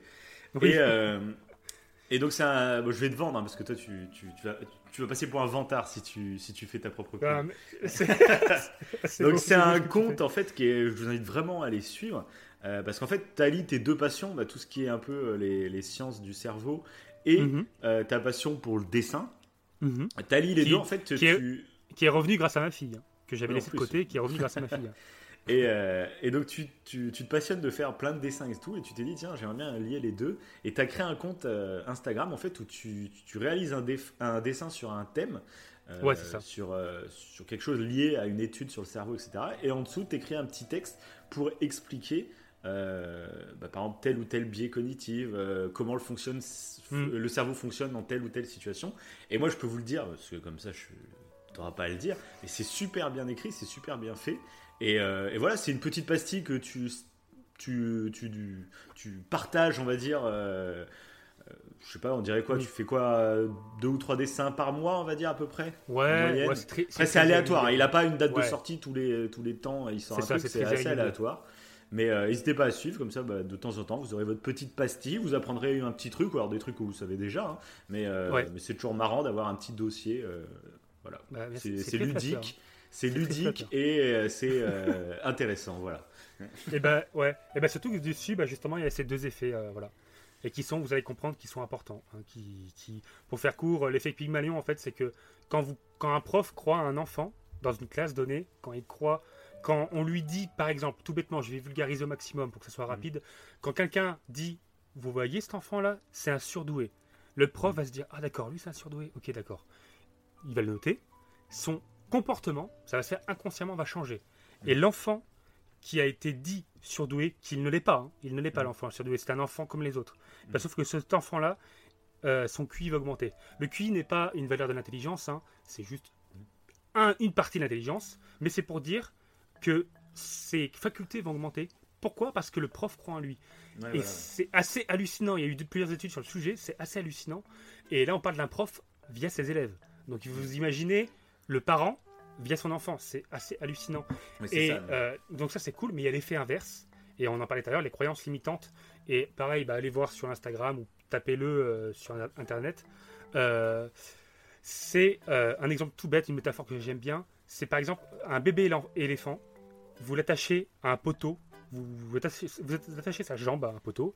Et donc l'éléphant va essayer de, de- de- de partir. Hein, clairement, il va essayer de partir. Il va pas y arriver. Il va pas y arriver. L'éléphant va grandir. Il va grandir, il va grandir. Au bout d'un certain temps, il va atteindre 2 tonnes. Sauf que la corde et le poteau, il- rien n'aura changé. Donc c'est-à-dire que l'éléphant, s'il décide de se barrer, le, le poteau, il l'arrache sans problème. Sauf que toute son enfance, l'éléphant, qu'est-ce qu'il s'est dit? Il s'est dit qu'il ne pouvait pas en fait partir. C'était, c'est impossible pour lui de partir. Il ne Mm. peut pas parce qu'il a essayé pendant son enfance. Et donc toute sa vie d'adulte, il, il peut partir. Il a la possibilité de partir, mais il est persuadé qu'il peut pas, et donc il restera toute sa vie bloqué. Et c'est ce qui se passe en fait, euh, nous en tant qu'adultes. C'est une métaphore que j'aime beaucoup, c'est qu'il y a des choses dans l'enfance comme ça, on peut avoir des, des, des moments où on se bloque, où on a des croyances limitantes, et après quand on arrive à l'âge adulte, on pense qu'on n'est pas capable de le faire, alors que si on a les capacités de le faire, le cerveau en plus, maintenant on sait qu'il y a de la plasticité cérébrale, donc euh, le cerveau est malléable, il peut se restructurer, il peut changer, il n'y a, a rien d'acquis, tout est machin, tout est... voilà. Et donc on peut... euh, bah, on peut changer ça, on peut, si on se sent bloqué dans quelque chose, en fait, on peut réussir à se débloquer. Et euh, il y a un effet un peu comme ça qu'on appelle bah, du coup le biais d'appui sur sa prise, qui est vraiment, euh, qui est vraiment mauvais pour l'enfant. C'est en fait si on dit à un enfant qu'il n'est pas capable de quelque chose. euh, là, j'ai pris l'exemple de l'éléphant, mais il y a un, la corde et le poteau. avec l'éléphant, c'est physique, c'est un truc physique. Mais sauf qu'avec l'enfant, les simples mots, en fait, ça a le même impact. Dire à un enfant qu'il n'est pas capable, il va croire qu'il l'est pas. Et, surtout, euh, surtout ne assez pas faire ce genre de truc, même pour rire, tu vois, de te moquer de ton enfant pour rire, Ouais. comme ça. C'est très, ça peut être très très blessant pour l'enfant, ça peut laisser des vraies traces, quoi. Ouais, c'est clair, c'est clair, c'est clair, tout à fait. Et euh, c'est pour ça que c'est important, bah voilà, c'est les mots sont importants. Et inversement, maintenant, il y a des études qui prouvent que, attention aussi à ne pas trop flatter votre enfant. Euh, pourquoi? Parce qu'on revient, c'est pour ça que je voulais parler de ça, de l'esprit fixe et l'esprit croissant. On revient à cette idée-là, c'est-à-dire que si vous dites à votre enfant tout le temps qu'il est intelligent, qu'il est merveilleux, etc., tout, c'est- bien en vrai, c'est- bien. Sauf que si votre enfant croit qu'il est vraiment intelligent, il va se sentir différent des autres et il va se dire qu'il n'a pas besoin de faire beaucoup d'efforts. Il y a eu des études sur le sujet et donc l'enfant va rester sur ses acquis et en fait, au lieu d'avoir un esprit croissant où il apprend de ses erreurs et il essaie d'évoluer, il va rester un peu dans une un autre délire d'esprit fixe où il se dit ok bah moi je suis bon. Bah j'ai pas besoin d'évoluer hein, tranquille. Je suis Mhm. plus intelligent que les autres. Alors là j'exagère je caricature mais c'est un peu le délire. C'est un peu ça. Ouais, donc voilà. Il y, a- il y a ce côté là ils ont ils ont fait des études récentes euh, sur le sujet. Donc euh, donc voilà. Bon on peut passer à à vice versa on a dit pas mal de choses. Mais euh, donc voilà. Bon on passe à on va passer à vice versa Alors, comment s'est passé ce premier jour d'école? Euh, bien. Enfin, je crois. Oh, je sais pas trop. Vous êtes-vous déjà demandé ce qui pouvait se passer dans la tête de quelqu'un? Vous avez vu ce que j'ai vu? Absolument, oui. Il y a un truc qui cloche. Il faut analyser ça de plus près. Mais on a besoin de renfort. Envoyez un signal au mari.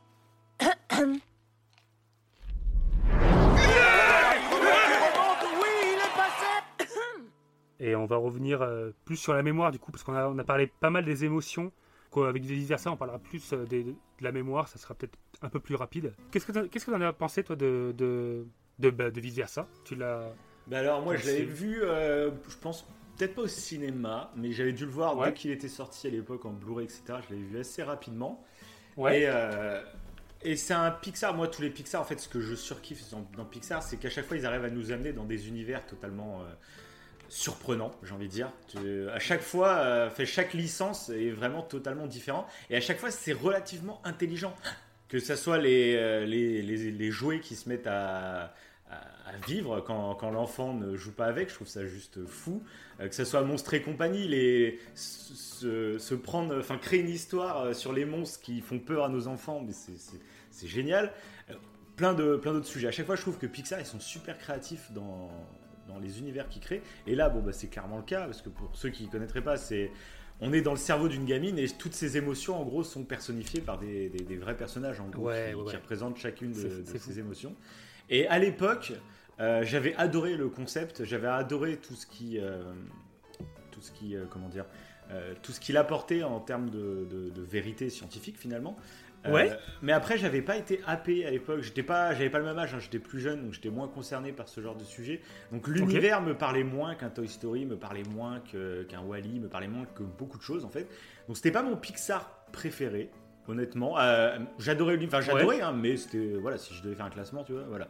Et en fait, bah, je l'ai revu aujourd'hui, euh, bah, avant de faire l'émission, pour bien me rafraîchir Mais les, oui, les idées. et tu m'as rien dit. Le mec a gardé un suspense insoutenable.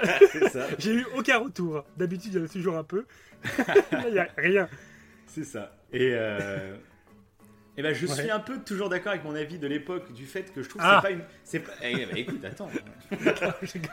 je trouve que c'est pas une grande aventure, c'est pas une grande épopée, c'est pas un- une Ouais. grande, grande histoire. Ouais. Euh, l'univers en lui-même, j'aime bien l'idée, mais après, l'univers en lui-même, euh, je le trouve pas euh, exceptionnel. Euh, je trouve pas très joli artistiquement, je trouve pas, je trouve pas qu'il y a des musiques de dingue. Enfin, voilà. Mais pourtant, eh ben, je surkiffe euh, le concept et le concept maintenant que j'ai grandi, que j'ai mûri, que je m'intéresse maintenant à des sujets euh, plus parentaux, on va dire. là, Ouais. m'a beaucoup plus parlé qu'à l'époque et du coup le film, bah, je l'ai vraiment beaucoup plus kiffé qu'à l'époque. Il me marque beaucoup plus aujourd'hui qu'à l'époque. Et, euh, et du coup, je me rends compte à quel point il y a tellement de choses. Parce que même des fois, c'est des tout petits détails euh, qui glissent comme ça, juste euh, tiens, je te donne le tips, t'iras te renseigner. Euh, Il y a à plein de moments, c'est ça, que ce soit genre l'esprit critique, à un moment, ils en parlent. Quand, alors, je sais plus c'était quoi. Enfin, c'est des petits détails sur des, des, des, des- des petits trucs Ouais. de la mémoire. Je pense que tu vas mieux en parler que moi, Mais de toute façon.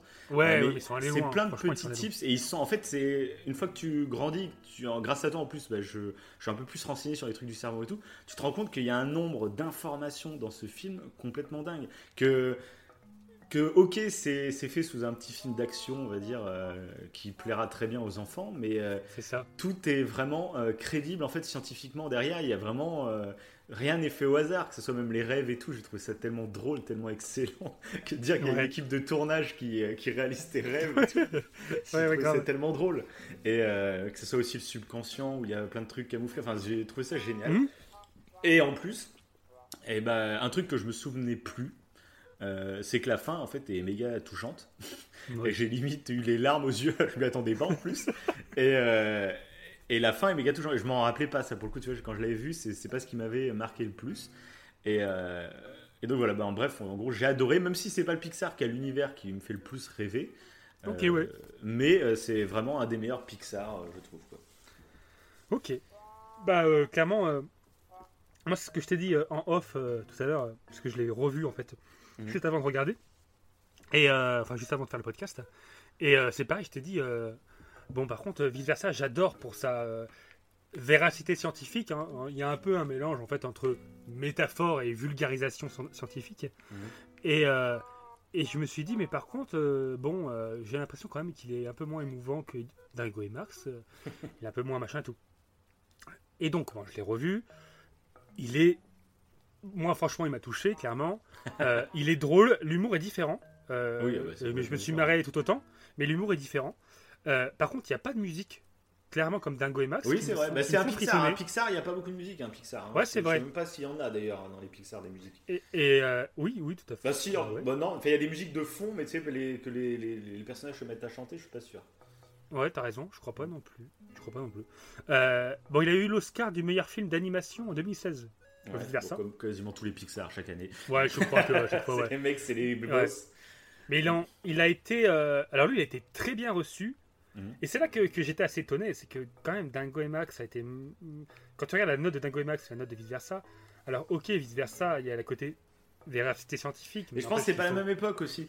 Euh, je pense qu'à l'époque, Ouais, c'est en peut-être ça que 1995, les dessins animés c'était vraiment réservé aux dessins animés. hein. Donc on les analysait pas aussi comme euh, on le fait aujourd'hui. Un Pixar, euh, on peut l'analyser vraiment comme un film. Un adulte, on peut avoir une grosse discussion sur un Pixar, euh, que- comme sur. euh, même il y a beaucoup de films, des gros blockbusters qui sont beaucoup moins intelligents que les Pixar, hein, pour le coup. Et, euh, Oui. Mais ça a changé en 30 ans, enfin 20 ans, 25 ans, quoi. Ça a vachement Ouais. évolué les choses. Et à l'époque, je pense que tous les dessins animés qui sortaient, c'était vraiment dans l'imagerie globale, c'était vraiment pour les enfants. Et d'ailleurs, il y a beaucoup de dessins animés de cette époque-là, ce qu'on disait un peu tout à l'heure, qui ont un peu mal vieilli, parce que du coup, en les regardant maintenant adultes, on se rend compte qu'ils sont vraiment juste destinés à des enfants. Il y a des petites morales gentillettes, etc., mais ça cherche pas non plus euh, Mm. très très loin, on va dire. Euh, Ouais. Que ça, je trouve, euh, aujourd'hui, les, les meilleurs films, les meilleurs films d'animation et tout, ils en ont quasiment tous grâce à Pixar. hein. faut le dire, c'est Pixar qui sont arrivés comme ça. Et, Oui. et je trouve c'est intelligent, parce qu'en fait, ça plaît aux gamins, mais en plus, les adultes s'y retrouvent aussi au niveau de leur plaisir personnel. Mais en plus, ils se disent, tiens, c'est bien à faire regarder à mon enfant. C'est un truc intelligent, c'est pas un truc débile où ça gueule dans tous les sens pour rien. Et euh, donc tout le monde est content, en fait. Je trouve que c'est une très bonne solution. Bah, c'est. c'est, euh, Ouais, puis après, clairement, j'ai pas vu en fait aussi la, la- le pourcentage de vues avec Dingo et Max et le pourcentage de vues avec vice versa. Donc Mhm. après, à voir aussi ça, hein, ça rentre en compte. Et peut-être qu'aussi Dingo et Max, peut-être que c'était une époque où il est sorti, justement, il y a peut-être des gens qui l'ont mal pris, de se dire Ah ouais, l'éducation bienveillante, c'est bien, et moi qui suis ferme avec mon enfant, ça veut dire que c'est pas bien ce que je fais. Mhm. Peut-être qu'il y a une petite réticence aussi par rapport à ça, tu sais. euh, Ouais, je sais pas. Je ouais. sais pas. Mhm. je sais pas. Mais euh, du coup, pareil, bah, moi, vice versa, j'adore. Euh, les, euh, ils ont fait appel à des, neurologues pour vraiment essayer de faire quelque chose de cohérent. Mhm. Et, euh, et je trouve vraiment qu'ils ont réussi parce que euh, l'aventure en soi, c'est une petite aventure. Bon, ok. C'est Mais ça. c'est c'est vrai que ce qui est, ce qui est brillant, c'est qu'ils ont réussi à faire une aventure avec une catastrophe, etc. Et tout. Mais en fait, toute l'aventure a vraiment un lien avec le cerveau. Et, et Mm. en fait, quand tu regardes ce dessin animé, tu rentres vraiment dans le cerveau d'un enfant, pour le coup. Mm. Et, euh, et là-dessus, mais et ils ont fait le truc. Je trouve qu'ils ont vraiment été bons, dans le sens aussi, même au niveau des. euh, des, des- des figures en fait, euh, la, bah, la joie, la colère et tout. À chaque fois qu'il y a une pensée, si c'est une pensée colérique, bah, c'est forcément la colère qui va le dire. Si c'est une pensée qui, fait, qui, qui est liée à la peur, bah, c'est la peur qui va le dire. Mais je trouve que ça paraît facile comme ça, mais c'est quand même assez. Bah, niveau écriture, euh. niveau écriture, c'est hein. phénoménal. hein, c'est Ouais, niveau écriture, c'est super dur de faire tenir un scénario. C'est peut-être d'ailleurs même pour ça que le petit reproche que je fais, que le fait que ce soit pas une grande épopée ou je sais pas quoi, c'est qu'ils ont préféré se concentrer sur le côté euh, crédible scientifiquement. euh, tout Ouais. en gardant une- en créant une histoire mais forcément du coup tu peux pas créer une histoire euh, dans un univers de dingue puisque ça Bah, c'est cloisonné C'est ça, ouais. finalement mais euh, non non c'est vraiment brillant ce qu'ils ont fait hein, bah, c'est clairement, bah, comme tu le disais tout à l'heure, on va commencer euh, à en parler euh, euh, certaines scènes quoi, pour évoquer un peu le, le sujet lié à, à la science, on va dire ça comme ça. Et bah, euh, on parlait tout à l'heure des, des- bah, au tout début en fait, euh, euh, bah, ça revient à ce qu'on disait tout à l'heure, tu l'as cité, c'est le fait que au tout début, on voit l'enfant euh, avec la joie. Enfin, c'est la, il y a que la joie au début et puis Ouais, très voilà. rapidement il y a la tristesse qui déboule C'est ça, c'est ça. Bah, de toute façon, je trouve euh, c'est un peu tout le message finalement du film. euh, parce Oui. que bah, ça commence comme ça avec genre deux émotions très primaires. Puis petit à petit, Oui. ça s'étoffe avec la colère, le dégoût et la peur qui arrivent. Mhm. Et il y a ce moment un peu de la puberté, plus un- une sorte de drame familial, on va dire. Et, euh, Mhm. et toutes ces émotions, du coup, sont complètement bouleversées. Mais qu'est-ce qui se passe euh, C'est pas normal ce qui arrive, parce que c'est comme si les émotions, en 10 ans, on va dire, ils ont pris un peu leurs pantoufles, tu vois, les émotions, pour Ouais. faire euh, très figuratif.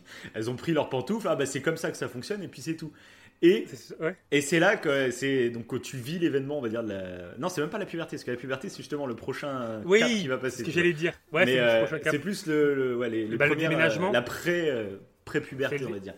Et, Ouais, euh, ouais. c'est- Et puis c'est le, le, stress lié au déménagement. Parce qu'apparemment, Oui, le, bah, c'est ça, plus le drame familial, c'est ce que je voulais des, dire, quoi, des plus familial. stress. hein. Ouais, bah oui, bien sûr. Oui, oui, tout à fait. Tout à fait ouais, Et, c'est euh, et du coup, bah, j'ai trouvé ça super intéressant parce que je me rappelais plus exactement de la fin. Euh, mais du coup, j'ai trouvé ça justement intelligent. En fait, que tout, tout ce qui se passe dans le film, c'est juste un nouveau passage de stade, on va dire quasiment obligatoire. Euh, et c'est, on va dire, il y a ces émotions primaires qui finalement bon, vont, vont- plus on grandit, on va dire, comme tu disais, euh, jusqu'à 25 ans ou je sais pas quoi. Euh, C'est ça, ouais. bah, plus tu grandis, en fait, plus euh, tu vas nuancer tes émotions, tu vas les mélanger, tu vas en, en découvrir d'autres, etc. Et ça, j'ai trouvé ça. Et je me rappelais plus. Et ça, j'ai trouvé ça mais trop intelligent. Parce que je me rappelais, euh, quand je regardais le film, je me rappelais qu'ils allaient se quereller avec la tristesse et la joie tout le film. Oui. et que à la fin elles allaient se rabibocher. Et je me rappelle, pour moi, c'était euh, la conclusion du film, c'était un peu. Euh, on a besoin de la tristesse autant que la joie, euh, blabla. Et je me rappelais plus que Mhm. c'était vraiment ce déclenchement physique du.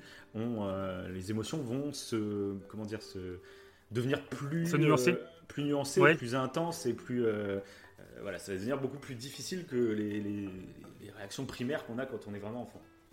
Ouais, bah limite un peu. Au, au début, c'est limite un peu manichéen. je Oui, bah, tristesse. Et voilà. Et qu'à la fin, euh, et ça se vaut pour tout, hein, c'est clairement ça, c'est que ça se nuance. Mm. Et, euh, et euh, ben, alors, dans les émotions primaires, apparemment, euh, il y aurait la, la surprise en plus. Mhm. Et euh, une autre émotion primaire, je ne sais plus. Mais je pense qu'en en fait, ils ont pris. Alors, ça dépend en fait des sources. Des fois, t'en as que Mhm. 5, des fois, t'en as 7. Mais je pense que là, ils ont pris ces 5-là. Parce que par exemple, le dégoût elle représente en fait deux émotions primaires. Un peu le, le mépris et la, le dégoût. Tu vois ce que je veux dire? Mhm. Elle représente un peu les deux. Euh, surtout à des moments, on voit que quand euh, Riley commence à s'énerver et que. Comment elle parle à sa mère. Quand, avant de s'énerver contre son père, quand elle parle à sa mère, euh, c'est le mépris. Elle, elle mépris, elle a un ton un peu méprisant envers sa mère. Mhm. Et c'est le dégoût qui parle. Donc il y a- il y, a ce côté-là un peu mépris. Et la peur, en fait, ils ont, je pense, dans la peur et dans le dégoût, ils ont mélangé des émotions. Quoi. En fait, la peur, tu as la surprise et la peur. Et dans le dégoût, tu as le dégoût et le mépris. Mhm. Et après, comme tu dis, plus on évolue, après, tu as des émotions qu'on appelle secondaires qui vont s'y ajouter. Les émotions secondaires, ça peut être la culpabilité, la honte, etc. et tout. C'est des émotions qui sont pas à proprement parler des émotions, qui sont plus liées à notre mental, à notre logique. euh, euh, voilà. Euh, Tout ce qui se situe plus en haut du cerveau, comme on dit. On dit souvent en, bas le cerveau, c'est tout ce qui est émotionnel, et en haut, c'est tout ce qui est plutôt logique. Et, et c'est vrai que là-dessus, moi non plus, tu vois, et même je me rappelais pas euh, que euh, il y avait des trucs que je me rappelais pas. Pourtant, euh, j'adore ce film, mais ça fait Mhm. longtemps que je l'avais pas vu. Et par exemple, j'étais persuadé que c'était qu'à vivait la puberté, moi. Et c'est quand ils ont montré le petit bouton sur la machine centrale là. ah, Oui, c'est oui, quoi ce oui. petit bouton là C'est la puberté. J'ai fait ah mais non, ouais, c'est pas la puberté. Ouais, c'est pas important, c'est pas important. Mais c'est ça. Et euh, donc c'est euh, c'est sympa. Ouais, puis ils font une petite. euh, Il y a une petite. euh, comment dire Un petit clin d'œil à la fin. Bon, c'est bon, je crois qu'on a passé le pire ou je sais pas quoi. Oui, Alors, c'est pas ça, du tout. pas du tout. Ils vont être dans Dago et Max, hein, en fait. Dans Vice Versa ça. 2, c'est Dago et Max. Et euh, donc voilà. Et bah du coup, euh, un des premiers trucs qu'on peut dire qui est réaliste, c'est euh, tout début, en fait, quand on voit la mémoire centrale. T'as les petites bulles qui vont d'un côté, et Mhm. t'as les, t'as les d'autres bulles, et les Oui, bulles oui. qui représentent des souvenirs, qui vont dans la mémoire centrale. Mhm. Et en fait, les bulles qui vont, euh, qui vont sur le côté, c'est des, des souvenirs qui sont amenés à disparaître. Et, euh, et euh, tout ce qui va dans la, mémoire, dans la mémoire centrale, ce qu'ils appellent la mémoire centrale dans le film, en fait, c'est clairement la mémoire à long terme. Donc là, c'est un des trucs qui, dans, là, dans le film, c'est représenté comme un vaisseau spatial, comme voilà. Mais c'est déjà un truc qui est cohérent, c'est vraiment la mémoire à long terme et plus précisément la mémoire euh, dans la mémoire à long terme en fait tu as la mémoire explicite et la mémoire implicite c'est à dire que tu as un peu on va dire pour faire court tu as un peu une mémoire inconsciente et une mémoire consciente Mhm. et tout le long du film ils vont évoquer un peu ces sujets Ah oui, bah, c'est clair. ouais. et j'ai trouvé ça euh, fou. Alors un autre, un petit, un moment pour être plus clair qui évoque ça. Euh, bah déjà il y a un peu de- quand euh, déjà on, on voit qu'à ses forces, tu sais quand ils vont déménager, à ses forces de, euh, de de penser à des bons souvenirs. Mhm. Et c'est là qu'on voit que l'importance des bons moments, c'est que grâce aux bons moments qu'elle a vécu auparavant, Mhm. avec euh, bah, sa famille, quoi. Euh, le déménagement, qui est un des facteurs stressants, hein, ça paraît bête comme ça, mais c'est ça fait partie dans la liste des, des trucs stressants. Donc ça, par contre, je sais pas sur quelle valeur scientifique ça se base. J'ai pas vu d'études sur le sujet, je suis pas allé plus loin. Apparemment, ça fait partie des trucs, des trucs les plus stressants. Euh, je pense que le film euh, a, bah, a pris ça en compte. hein. C'est pour ça que ils ont pris ce petit côté, euh, surtout qu'après, bah, t'as le camion qui arrive pas, il y a plein de trucs qui se passent. Ouais. Et au début, euh, Riley, elle arrive quand même à positiver en se rappelant justement les bons moments. Donc les bons moments qu'elle a vécu avec ses parents plus jeunes, en fait, déjà, ça lui sert pour affronter ce moment difficile. Ouais, C'est ça qui est intéressant. Et déjà, ils évoquent un peu le, le, le sujet et le gros début du film. C'est comment, en fait, quand elle commence à pleurer à l'école. Et, euh, et là, ça vient clairement de l'inconscient parce qu'elle sait même pas pourquoi elle pleure. Euh, c'est des émotions qui chamboulent. euh, c'est qu'au fond d'elle-même, elle, elle, le- elle le sait pas. D'où l'importance, on en revient à ce qu'on disait tout à l'heure, que les enfants en fait euh, mettent des mots sur leurs émotions. pour pas des fois dans se retrouver dans une situation comme ça où euh, ça peut forcément arriver, hein, ça, dépend. Oui. mais, euh, comme Riley, où là en fait elle, pleure, mais vraiment sur le coup elle sait pas d'où ça vient. Euh, Oui, enfin, ça- elle est submergée par l'émotion quand on en parle. Bah, elle essaie Ah, de se remémorer les moments bien, mais tout devient tristesse en plus. C'est ça, c'est ça. Tous ces bons souvenirs deviennent tristes, elle sait même pas pourquoi. Ouais, c'est ça, c'est ça. Et c'est à ce moment-là qu'elle se rend compte, du coup, justement en mettant des mots, et c'est ça qui est fou, c'est que euh, en mettant des mots en fait sur ce qu'elle ressent, bah, elle exprime ses émotions. D'où l'importance de voilà, de vraiment essayer d'évoquer euh, et du coup de faire, comme on disait au début, le côté euh, hémisphère gauche la parole, hémisphère droit l'émotionnel, euh, pour faire pour vulgariser. Mais c'est vraiment ça. hein. Notre cerveau, c'est comme s'il y avait vraiment deux cerveaux. C'est bizarre à dire, hein. mais l'hémi- l'hémisphère gauche et l'hémisphère droit ont vraiment des des trucs différents. hein. Genre l'air de, Broca qui est lié au langage, c'est dans l'hémisphère gauche. Voilà. Et c'est vraiment un truc qui est lié au langage, qui n'est pas dans l'hémisphère droit. C'est vraiment euh, chelou, quoi. Enfin bon, voilà. Mais par exemple, euh, le mec il va loin. Mais par exemple, il y a eu des personnes qui sont nées sans air de Broca. Euh, donc logiquement, ils devraient ne pas parler parce qu'ils n'ont pas cet air de Broca qui sert à parler. Et sauf que vu que le cerveau, il y a cette plasticité cérébrale, le cerveau a réussi à restructurer autre chose pour réussir à parler. Donc le cerveau peut évoluer, surtout dans l'enfance, hein, c'est là où c'est le plus important. Mais le cerveau, en fait, a réussi, comment dire, à se modifier euh, sans cet air de Broca qui sert logiquement à parler, à réussir quand même à créer autre chose qui a fait que la personne a réussi à parler. C'est quand même assez dingue. Mm. Le cerveau s'est remodelé. Euh, Comme quoi la plasticité cérébrale peut te permettre d'avoir des capacités. euh, euh, bon, ça ne veut pas dire que vous pouvez faire comme dans Lucie, hein, devenir télépathe. Hein. Oh, faut pas- voilà. D'ailleurs, on n'utilise pas que 10% de notre cerveau. Voilà, ça c'est un neuromythe. Je le glisse comme ça vite fait. Donc voilà, bah, et vice versa, bah, un autre truc. euh, euh, je vais aller euh, un peu plus loin. Si tu as un- un- une- scène en particulier hein, que tu me coupes, si- qui, te, qui te vient, tu m'en parles, hein, qui, qui te dit. Ouais. Mais je vais parler bah, justement de, de- de la- du moment où, où elle rentre en conflit en fait avec sa mère et son père. Voilà. Mhm. Un des, et là, bah, c'est un des, des moments un peu drôles dans le sens où tu vois que le, la, tu, tu commences en fait à voir le cerveau du père Oui, et le cerveau de la mère. de- ouais, tu vois les deux. Et C'est assez drôle, quoi. Et c'est là que, et du coup, c'est à ce moment-là que la Riley n'a plus accès à la joie et à la tristesse, et qu'il n'y a que la colère, euh, le dégoût ou la peur qui parle, quoi. Et, euh, et c'est fait sous forme d'aventure, c'est ce qu'on disait tout à l'heure, mais c'est tellement bien, euh, bien l'année parce que le comportement, il est, euh, il est cohérent, quoi. En fait, tout ce qu'elle vit là, c'est cohérent. Et, et on voit qu'en fait, elle va réfléchir presque que avec ses émotions. C'est pour ça que euh, tous ces bons souvenirs, limite, elle va les mettre aux oubliettes. Et euh, elle va vouloir, euh, bah, elle va vouloir partir. Ouais, bah, ouais. Elle va vouloir partir. Et il y a un truc qui, que je trouve qui est pas mal par rapport à ça, qui peut aider pour faire comprendre à un enfant comment son cerveau fonctionne, par exemple. En fait, il suffit de, euh, de, de votre main, en fait, de pointer les doigts vers le haut et de plier le pouce pour mettre euh, votre pouce au creux euh, de votre main. Je sais pas si tu vois ce que je veux dire. Ouais. Tu vois? Et en fait, quand tu fais ça, donc tu as les doigts vers le haut, tu as ton pouce qui est euh, sur. Vous pouvez le faire tous ensemble. Faites ça. On, on va croire que c'est une secte, quoi, le machin. et donc, tu as les doigts vers le haut, tu as le pouce euh, qui est donc sur la paume. Et donc, euh, et après, quand tu refermes tes doigts du haut sur ton pouce, ça forme presque un cerveau.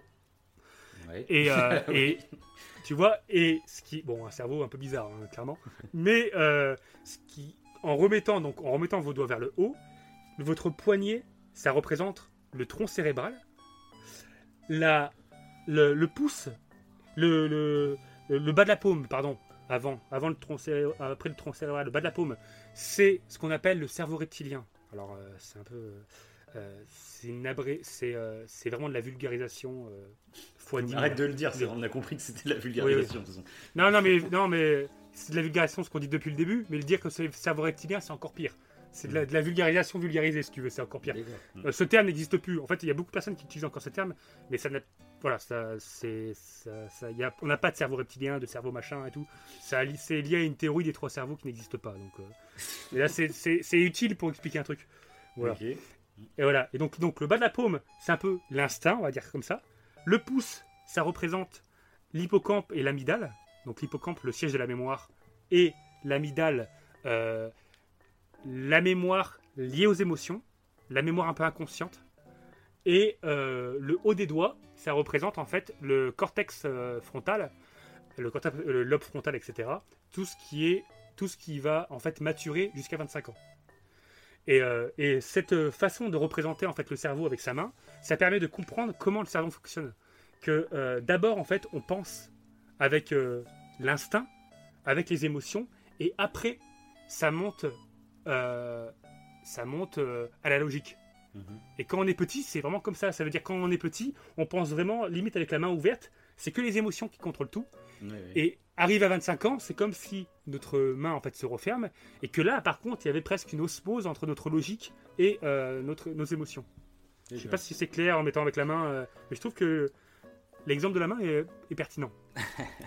Alors, vu que je peux pas montrer ma main devant tout le monde, je ne sais pas si c'est aussi, aussi pertinent que je le pense.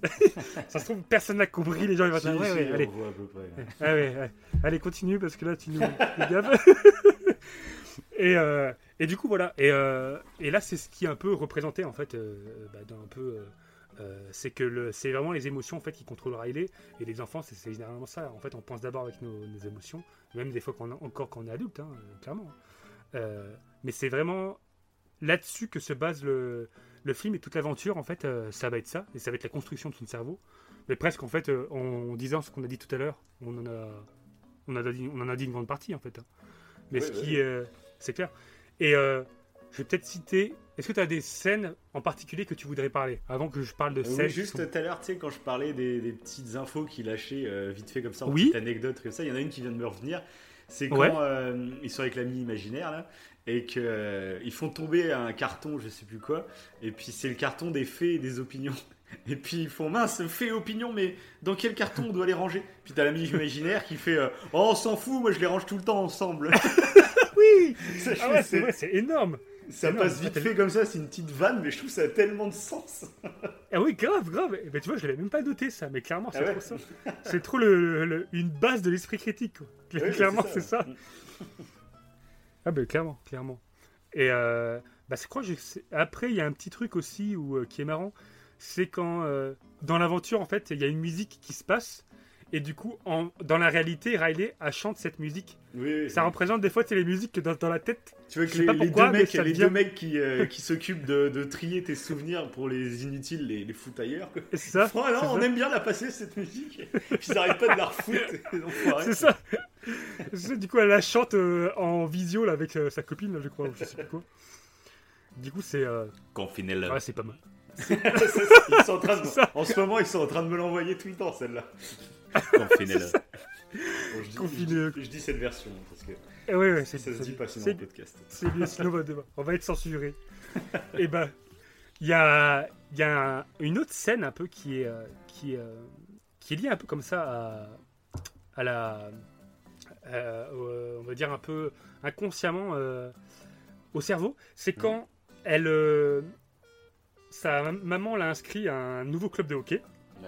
Donc Riley n'est pas du tout content d'y aller, hein, clairement. Euh, on voit qu'elle fait la tronche. hein. Il y a toujours la joie et la tristesse, sont toujours dans une aventure euh, Oui. rocambolesque euh, ailleurs. Donc, donc du coup, bah, elle n'est pas du tout heureuse. Et la, la peur va essayer de lui infliger un petit souvenir pour qu'elle se rappelle que le hockey c'est cool et de se rappeler de ses, ses mouvements et tout. Mm. Et sauf que quand elle va être sur le terrain, elle va perdre la coordination de ses mouvements. Mm. On en fait, elle perd la coordination, coordination de ses mouvements et, euh, et du coup, elle rate euh, Oui, le palais, quoi. carrément. Et elle tombe carrément. Et euh, donc, au-delà du côté mental, hein, en fait, le fait qu'elle soit triste, évidemment, ça en joue sur, sur le jeu. Il y a un autre côté qui est intéressant, en fait, quand on se développe, quand les ados se développent, c'est qu'il y a le cervelet qui se développe. Et à ce moment-là, c'est pour ça que des fois, alors, c'est pas le seul facteur, mais c'est un des facteurs, on dit que les ados sont mous. Et euh, y a, y a- on dit oh, les vous êtes tout, machin. Sauf que c'est parce que le cerveau, il est en train de se construire. il, y a un, il y a un fait, en fait, euh, au niveau du cerveau. Et le cervelet, en, le cervelet, en fait, c'est euh, ce qui est lié à la coordination physique. Et ce qui est intéressant un peu là, c'est que là, à ce moment-là, en fait, c'est presque l'âge euh, où. alors, c'est presque un peu après, c'est presque à la puberté, mais à- elle y arrive. Ouais. Et je trouve qu'ils ont glissé un peu ça, je pense, lié peut-être au cervelet, du fait que c'est. Tout- toutes ces, euh, tout ce qui est du, du coup normalement dans sa mémoire centrale, donc sa mémoire à long terme, Mm. et euh, qui est là donc de la mémoire implicite, de la mémoire inconsciente, la gestuelle. hein. Euh, comme nous, quand on conduit une voiture, on ne conscientise même pas. Oui, C'est- enfin, naturel. Bah là, c'est pareil. Sauf que vu que son cervelet est en train de se construire, en train de changer, et qu'ils sont en train de jouer sur sa coordination physique, bah, ça casse la tronche. Quoi. Et j'ai trouvé ça, c'est subtil, Mhm. mais je pense que c'est là ça, et je trouve que- j'ai trouvé que c'est intelligent. Euh, parce que oui, euh, clairement, ça fait partie des choses, euh, encore une fois, liées à l'adolescence, qu'on peut nous critiquer bêtement, mais bon. alors bon, si l'ado est complètement mou, mollasson, c'est pas le seul facteur, hein, mais ça peut être un des facteurs, voilà. Et même en tant qu'ado, le fait de le savoir, ça peut être rassurant. Ouais, Tu vois, sûr. je- je- clairement. Donc j'ai trouvé ça intéressant. J'ai trouvé ça intéressant. Mhm. Et, et après, bah, le- la scène d'après, je sais pas si tu en as une toi autre avant, c'est quand la tristesse se réconcilie avec l'ami imaginaire que tu, que tu parlais tout à l'heure, Ouais. l'éléphant machin. Quand la tristesse, en fait, euh, euh, par ses pleurs, par sa compréhension de la tristesse, va comprendre pourquoi l'ami imaginaire pleure. Mhm. Et du coup, c'est à ce moment-là que la joie va se dire euh, Mais comment, comment elle a fait ça? Comment Ouais, ouais. elle a. Non, parce que pour le moment, elle- ouais, pour le moment, la joie trouvait que la tristesse était complètement euh, servait à rien inutile à part à créer des problèmes. Ça sert à rien. C'est ça. Et C'est ce qu'on pourrait penser tous, quoi. La tristesse, c'est nul. C'est ça. on devrait enlever cette émotion de notre vie, on serait beaucoup mieux. Et, et c'est avec cette scène, ouais, que justement, elle comprend que la tristesse, elle, ça a un but en fait. On n'est pas triste pour rien. Euh, C'est ça. c'est la ça. nature. euh, si on est triste, c'est qu'il y a une raison, tu vois. Et justement, c'est vrai que c'est bien amené aussi comme ça. ouais. Et ben c'est ce que les neurologues en fait ont, ont- ont dit donc au concepteur de vice versa. Ouais. Euh, alors le, le réalisateur, je crois que c'est Peter Doc, Peter Doc, je sais plus. Je vais peut-être dire une bêtise, bon bref, c'est pas grave. Euh, mais euh, du coup, c'est ce qu'ils ont dit, c'est que la, la tristesse en fait c'est une émotion qui réunit les gens.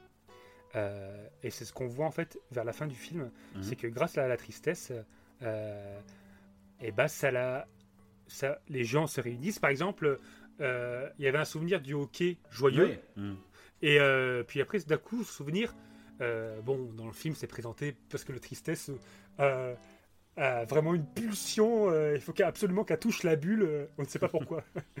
Mais en fait, le, truc, c'est que du coup, ce souvenir euh, qui à la base était un souvenir joyeux, on se rend compte qu'après, en fait, si elle se rappelle réellement de ce qui s'est passé, et c'est un peu le stade aussi à l'adolescence, c'est que quand on passe de l'innocence, de l'enfance en fait, où c'est justement l'innocence, à l'adolescence, on a tendance à plus voir les choses en noir, parce qu'on commence à voir plus de choses, on commence à voir plus de choses négatives.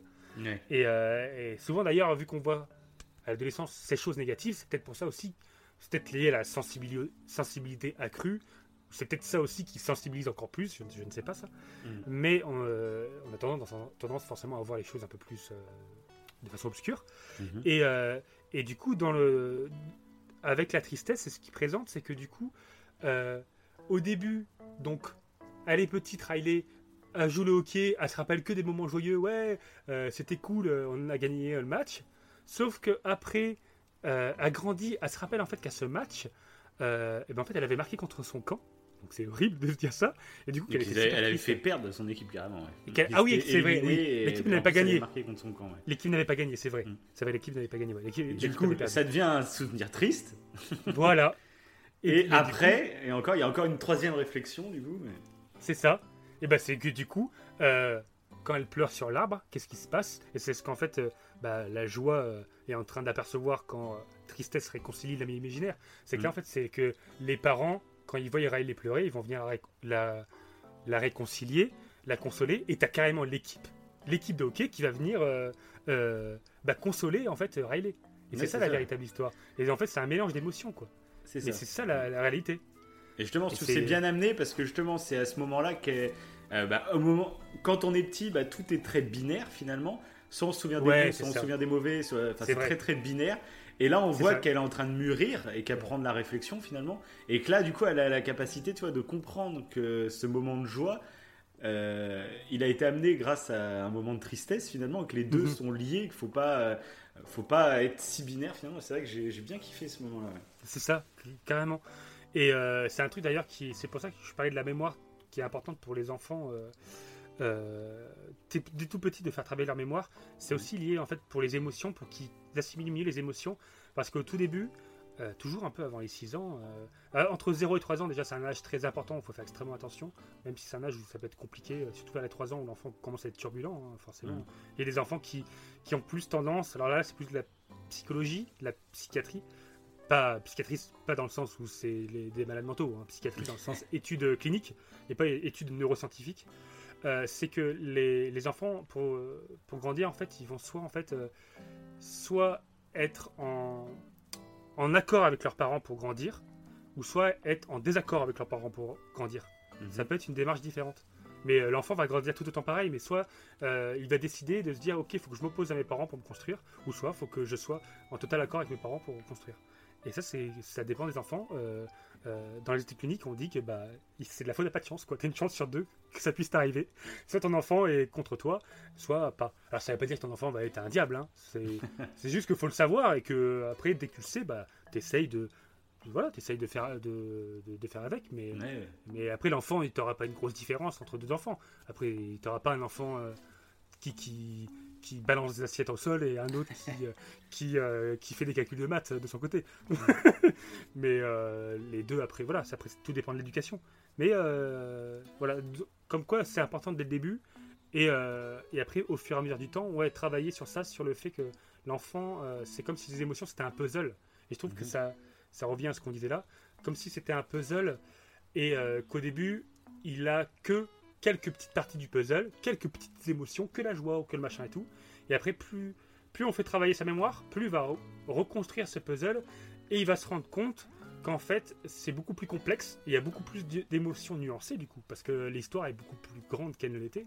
Et, euh, et encore une fois, bah voilà, c'est euh, quelque chose qui est plus ou moins présenté dans Vice Versa et qui est quelque chose qui est vrai, qui, euh, qui est vrai pour les enfants. C'est, c'est, ça se passe réellement comme ça. Ce mélange d'émotions primaires et après, euh, ou d'émotions binaires, comme tu disais, et après, Mhm. euh, bah, ça, c'est plus nuancé. Ça se fait euh, de façon inconsciente, quoi.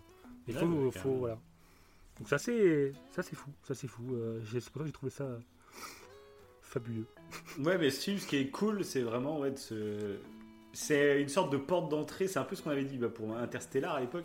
C'est une sorte de porte Ouais, d'entrée. En fait, le film ne va pas tout apprendre, en T'expliquer. fait, et- mais il va lâcher plein de petites infos. Et, et après, c'est toujours, toujours le cas. C'est euh, lancez-vous, essayez d'aller euh, chercher ce que le film a voulu dire à tel ou tel moment. Euh, c'est là que tu apprends des choses vraiment en fait. Le film, a- ouais, il a vraiment pour but pour moi d'être une sorte de porte d'entrée, d'être un tremplin vers, vers toutes ces études, etc. pour essayer de comprendre son enfant. Parce que Mhm. moi je trouve que c'est une des bases de l'éducation. C'est moi pour moi il faut savoir comment son enfant fonctionne, il faut essayer de le comprendre avant d'essayer de le, de, de- de le dresser comme on dit. Euh, D'abord Ouais. essayer de le comprendre et là vous pourrez euh, appliquer des, des choses avec vos enfants. Quoi. Ouais, c'est clair, c'est clair.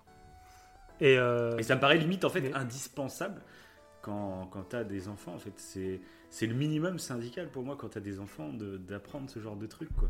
Euh, oui, c'est tellement important, je trouve. Euh, L'éducation, c'est la chose la plus importante. Et aujourd'hui, on vit quand même une époque où on a une chance phénoménale. On s'en Ouais, rend même plus compte. toutes ces informations.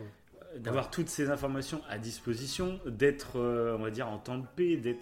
euh, on peut éduquer nos enfants quasiment comme on veut. Euh, et donc, c'est un luxe hein, qu'on a, il faut s'en rendre compte. On est toujours en train de râler pour ci ou pour ça, mais on a une chance phénoménale par rapport à beaucoup de choses. On n'est pas obligé d'envoyer nos enfants travailler à partir de 7 ans, tu vois. Enfin, y a...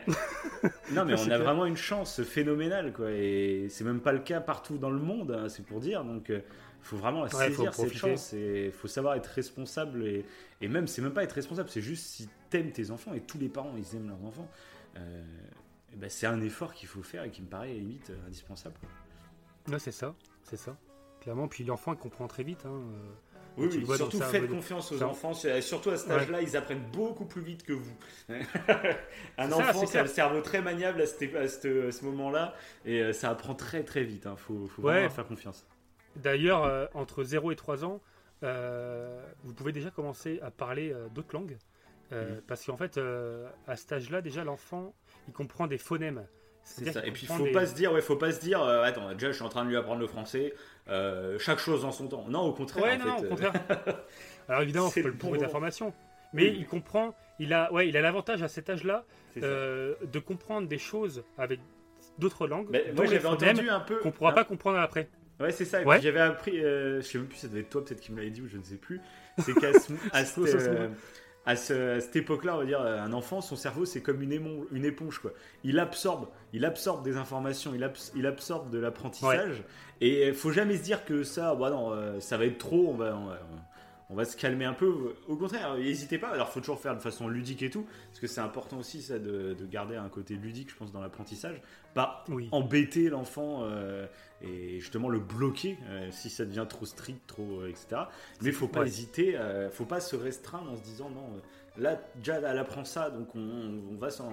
Tant qu'elle l'a pas appris à fond, on va rien lui apprendre d'autre, tu vois. Au contraire. Ouais. D'ailleurs, ça me fait penser à un petit truc. Euh, quand quand l'enfant est énervé, c'est conseillé, par exemple, euh, quand on voit, qu'on vous sentez qu'il, qu'il- qu'il- quand vous à connaître votre enfant, vous voyez qu'il y a une émotion en lui qui commence à, à monter, euh, tout bêtement, en fait, euh, de lui dire de faire une petite activité physique, genre tout bêtement de sauter sur place. Vous voulez dire Clément, hein, ou de respirer, de, de respirer pour laisser passer l'émotion, en Mhm. disant, en revenant à ce qu'on disait tout à l'heure, dire que l'émotion, c'est passager. C'est tout bête, hein, mais euh, voilà, euh, l'enfant, c'est ça, c'est une éponge, comme tu dis, une éponge de Mhm. savoir, une éponge aussi d'émotions.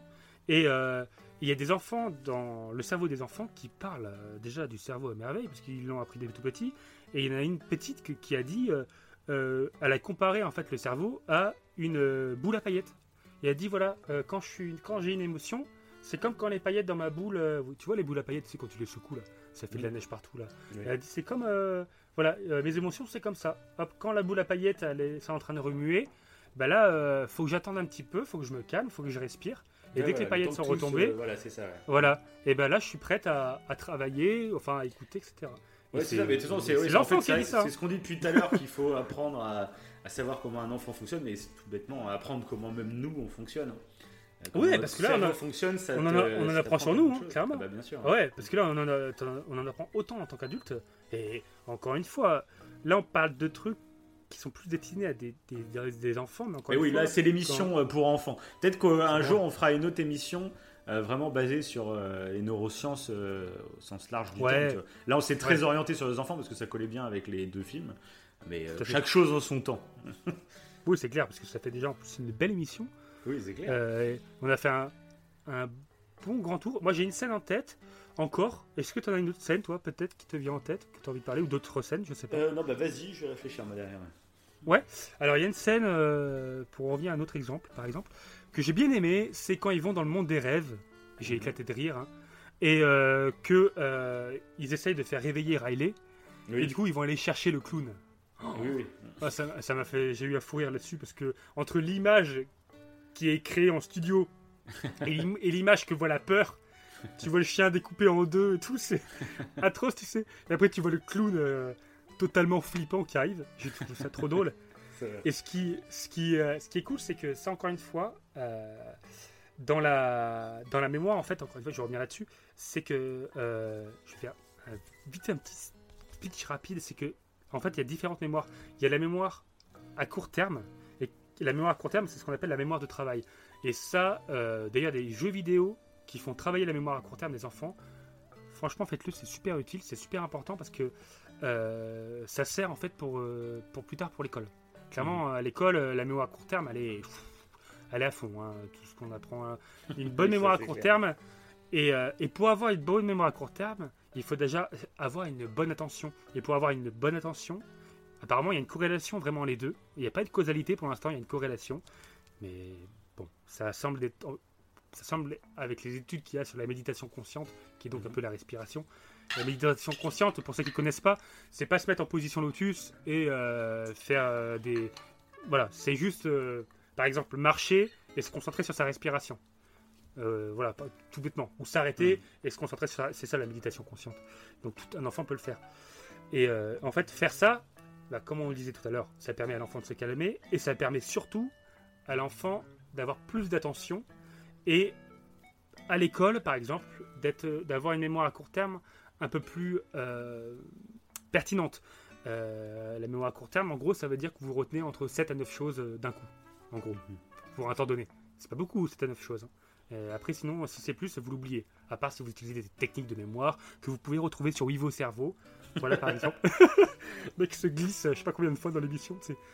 Et, euh, et d'ailleurs, la mémoire à court terme, qui est tout aussi intéressant pour les enfants que pour les personnes âgées. Les, pour les personnes âgées, c'est important aussi de continuer à, À faire travailler mémoires bah, à court terme ouais. avec des, des. Je sais pas, sur l'iPad par exemple, il y a des jeux avec des cartes et tout. Retrouver euh, les paires de cartes. Des trucs, c'est tout bête, hein, mais euh, ça fait travailler euh, un peu les ménages, ça fait travailler la mémoire à court terme. Mm. C'est super intéressant. Et même pour prévenir l'Alzheimer, ça peut être intéressant aussi. Euh, ce qui Ah peut oui, faire peur sûr, après, voilà. Ou inversement, pour essayer de- de- d'éviter au maximum des pertes de mémoire. Donc voilà. Et euh, mais dans donc euh, dans euh, dans vice versa, on parle surtout de la mémoire à long terme et donc de la mémoire explicite, donc la mémoire qui est consciente. Donc c'est ce qu'on voit dans la mémoire centrale, ce qu'il appelle la mémoire centrale. Je pense que j'en ai parlé vaguement, mais c'est tout ce qui est mémoire, c'est ce qui est lié à l'hippocampe en fait, tous nos souvenirs autobiographiques, tous nos souvenirs liés à la parole, etc. Alors par contre, faites gaffe à vos souvenirs. enfin, faites gaffe. Méfiez-vous de vos souvenirs euh, d'enfance parce que au fur et à mesure du temps, euh, plus vous essayez de, les- de vous en rappeler, plus vous les modifiez. Plus l'imaginaire se mélange avec euh, la réalité. hein. C'est assez troublant et il y a encore des études là-dessus. hein. C'est assez troublant, c'est comme ça qu'on crée des faux souvenirs. On crée nous-mêmes des faux souvenirs. C'est assez bizarre. hein. Mais bon, je vais pas aller trop loin. Là, il y aura trop d'informations. Oui, ça va. Et, et, euh, et non, c'était surtout pour dire que donc ça, c'est plus la mémoire consciente et il y a la mémoire inconsciente. Et euh, donc procédurale, comme on disait tout à l'heure, par exemple avec la voiture ou le hockey, et euh, le conditionnement, c'est ça qui peut être dangereux, qu'il faut faire gaffe. Et, et j'en reviens au clown, le mec qui fait tout un tour pour en revenir au machin, tu sais. j'en reviens au clown, c'est que le clown, en fait, on se rend compte, par exemple, que dans son enfance, alors là, c'est pas expliqué dans le film, mais on peut l'interpréter de cette façon, c'est que dans son enfance, euh, pendant un anniversaire avec un clown, en fait, le clown a fait quelque chose. Malheureusement, elle était petite, par exemple, elle avait 3 ans, euh, le clown, il faisait la fête, sauf qu'il il a fait tomber quelque chose, euh, je sais pas, il a fait tomber un verre par terre, et il y a un petit bout de verre qui s'enfonçait dans la main de Riley. Admettons, je prends un truc assez hardcore, enfin hardcore, c'est pas non plus hardcore de fou, mais un truc assez surprenant. Et du coup, de ce fait, euh, son amygdale, donc euh, je sais pas si vous vous rappelez avec la main, euh, ça représentait le pouce, le truc de la main, et bah a enregistré ça. En fait, ça s'est enregistré de façon inconsciente. Et euh, c'est-à-dire que dès qu'elle voit un clown, elle a peur. Mais elle ne sait, même pas pourquoi elle a peur. Là, elle en fait un cauchemar. On ne sait même pas si elle en a peur après dans la réalité quand on revient dans le film. Mais des fois, Oui, en fait, il y c'est a pour des ça que peurs. c'est dans l'inconscient, C'est l'inconscient, ouais. Ils parlent du subconscient. Alors, tu l'évoquais tout à l'heure, ils en parlent en plus, avant Mhm. d'aller euh, voir le clown. Et, euh, et du coup, c'est intéressant ça aussi parce que des fois, il y a certaines peurs, on ne sait pas d'où ça vient, c'est ancré dans notre mémoire, et il y a quelque chose, des choses qui nous font peur, et, et euh, bah voilà, bah, tu- on ne sait pas d'où ça vient, on ne sait pas quel est l'acte. Et encore une fois, c'est pour ça que c'est important de travailler sur sa mémoire, pour éviter d'avoir justement ce, ce genre de, de- de phobie où, si jamais vous avez des crises d'angoisse, par exemple, même pour les enfants, et donc les crises d'angoisse, c'est des, crises de panique, on- tu sais pas d'où ça vient en fait. C'est ça le problème, c'est que c'est des crises de euh, palpitations cardiaques, transpiration, euh, c'est un stress intense quoi, comme un stress avant de passer, euh, comme le trac, etc. Mais généralement, quand on appelle ça crise d'angoisse, c'est que tu sais pas d'où ça vient. Et le fait de conscientiser la chose, de savoir d'où ça vient, ça permet justement d'atténuer ça. Et du coup, c'est pour ça que je le redis encore, mais c'est pour ça que c'est vraiment, et ils le disent dans le documentaire, Le cerveau des enfants, de faire travailler la mémoire. Et euh, vice-versa, c'est vraiment là-dessus. hein. Il y a vraiment un, un aspect émotion, euh, mais vraiment un aspect aussi mémoire. hein. C'est vraiment les deux. euh, clairement, hein. C'est quand on pense à vice-versa de loin, on pense d'abord, ouais, ça parle que des émotions, mais ça parle aussi beaucoup de la mémoire. Et euh, Oui, ouais, voilà. beaucoup de la mémoire, et, oui. et du coup, c'est parce que c'est vraiment important, important pour euh, justement affronter ses peurs parfois. Mais des fois, pour affronter des peurs, euh, si on ne sait pas d'où vient la peur, bah, Bah, de toute façon, euh, c'est un peu le, c'est un peu le rôle qu'ont les psychologues. Euh, souvent, tu sais, il y en a qui comprennent pas, qui se disent, bah, je m'allonge sur un divan et puis je déballe ma vie. En quoi ça va m'aider?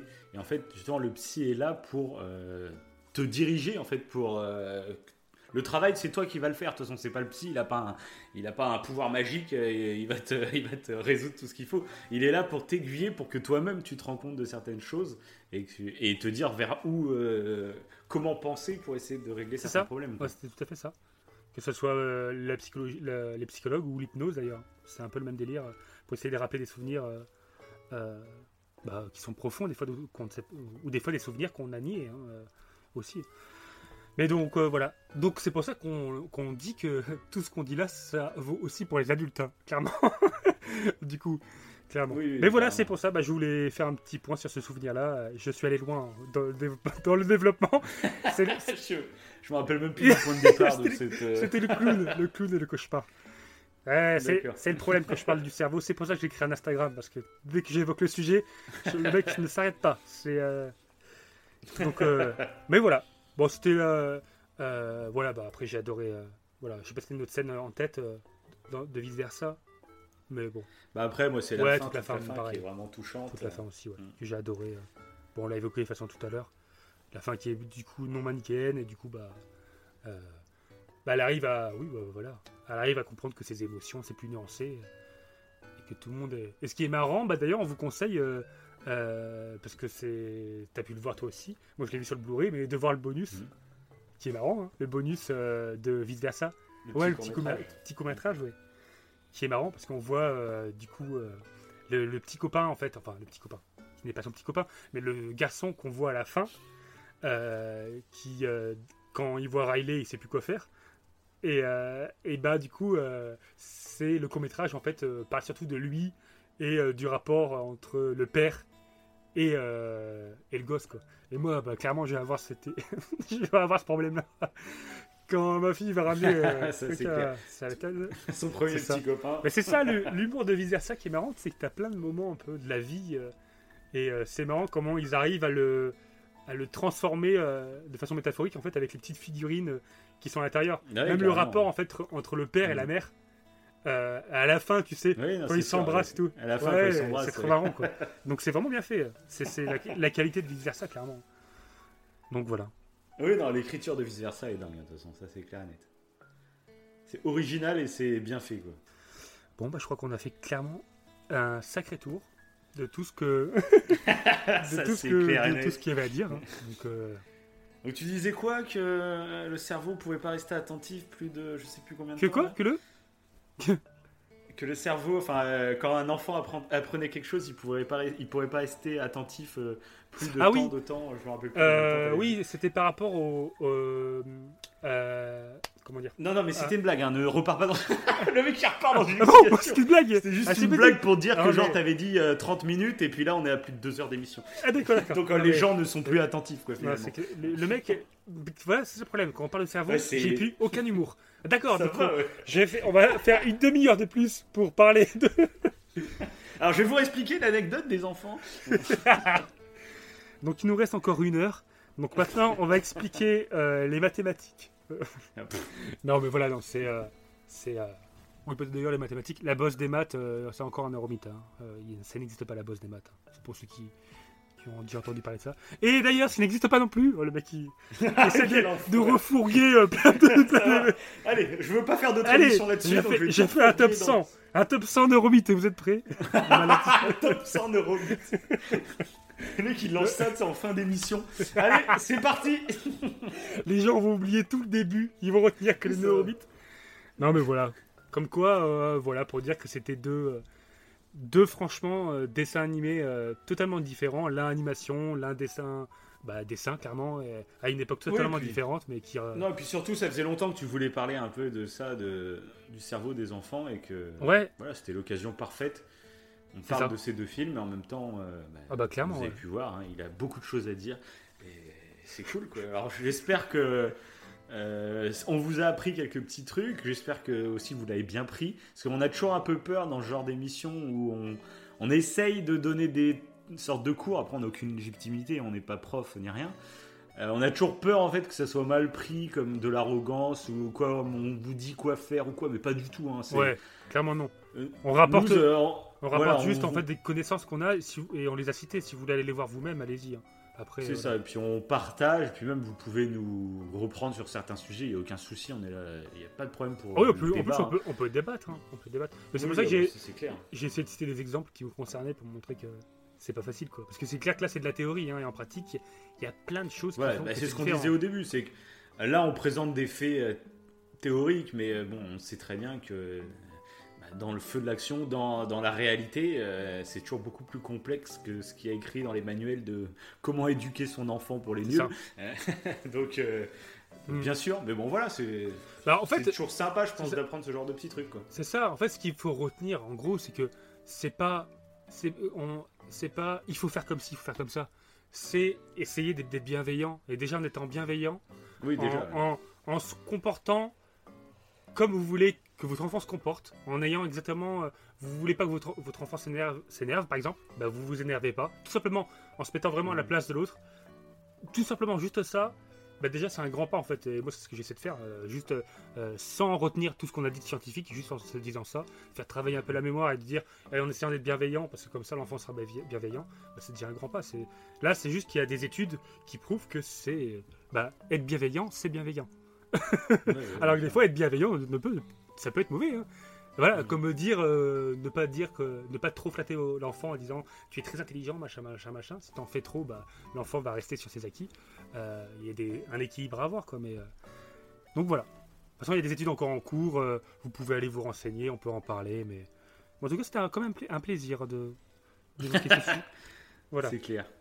bon bah, comme d'habitude hein, je sais pas si t'as un dernier truc à, à dire une petite scène Euh, bah non, du c'est tout bon, c'est bon, on, on est pas mal. là. tu voulais peut-être parler d'Ago et Max 2 peut-être Oui, c'est une infamie. C'est une infamie. je l'ai même pas regardé du coup Oui, c'est la première- pas de le la fois qu'il 2. me dit, c'est la fois qu'il me dit, Dava me dit, ouais bah là franchement, euh, ne le regarde pas. non, mais ça sert à rien, c'est une perte de temps, quoi. C'est vraiment. Ouais, c'est un petit. euh, ça n'a plus aucun intérêt. Bon bah comme d'habitude, euh, même si on devrait le dire en début d'émission, euh, si vous avez aimé, euh, dites-le nous, ou si vous n'avez pas aimé, dites-le nous aussi.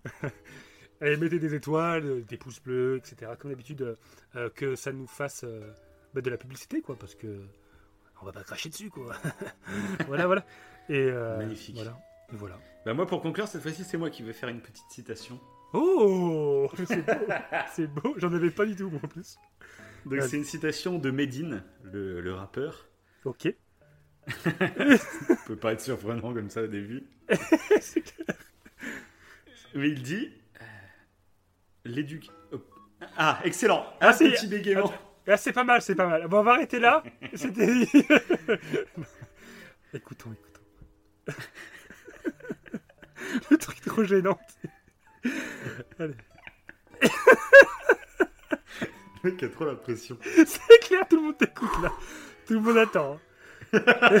Ils ont aucune envie, s'ils sont prêts à passer. Allez, podcast suivant, là, dépêchez-vous de terminer ce truc à la con, là. Alors, Vous nous avez gaffé, bande, gavé, bande de moralisateurs débiles. Il y a une haine en fait. On va créer une- un nombre de haters euh, euh, énorme. Non, non, non, soyons sérieux. Alors, belle petite, euh, petite Allez, citation. Rien n'est plus important que l'éducation. Les enfants sont. Eh oh Là, il gâche tout. Bah, Excuse-moi, génial. excuse-moi, excuse-moi. Je me retiens. mais- mais- mais- Allez, vas-y, c'est parti. Rien n'est plus important que l'éducation. Les enfants sont les adultes de demain. Au lieu de soigner des adultes cassés, fabriquons des enfants forts.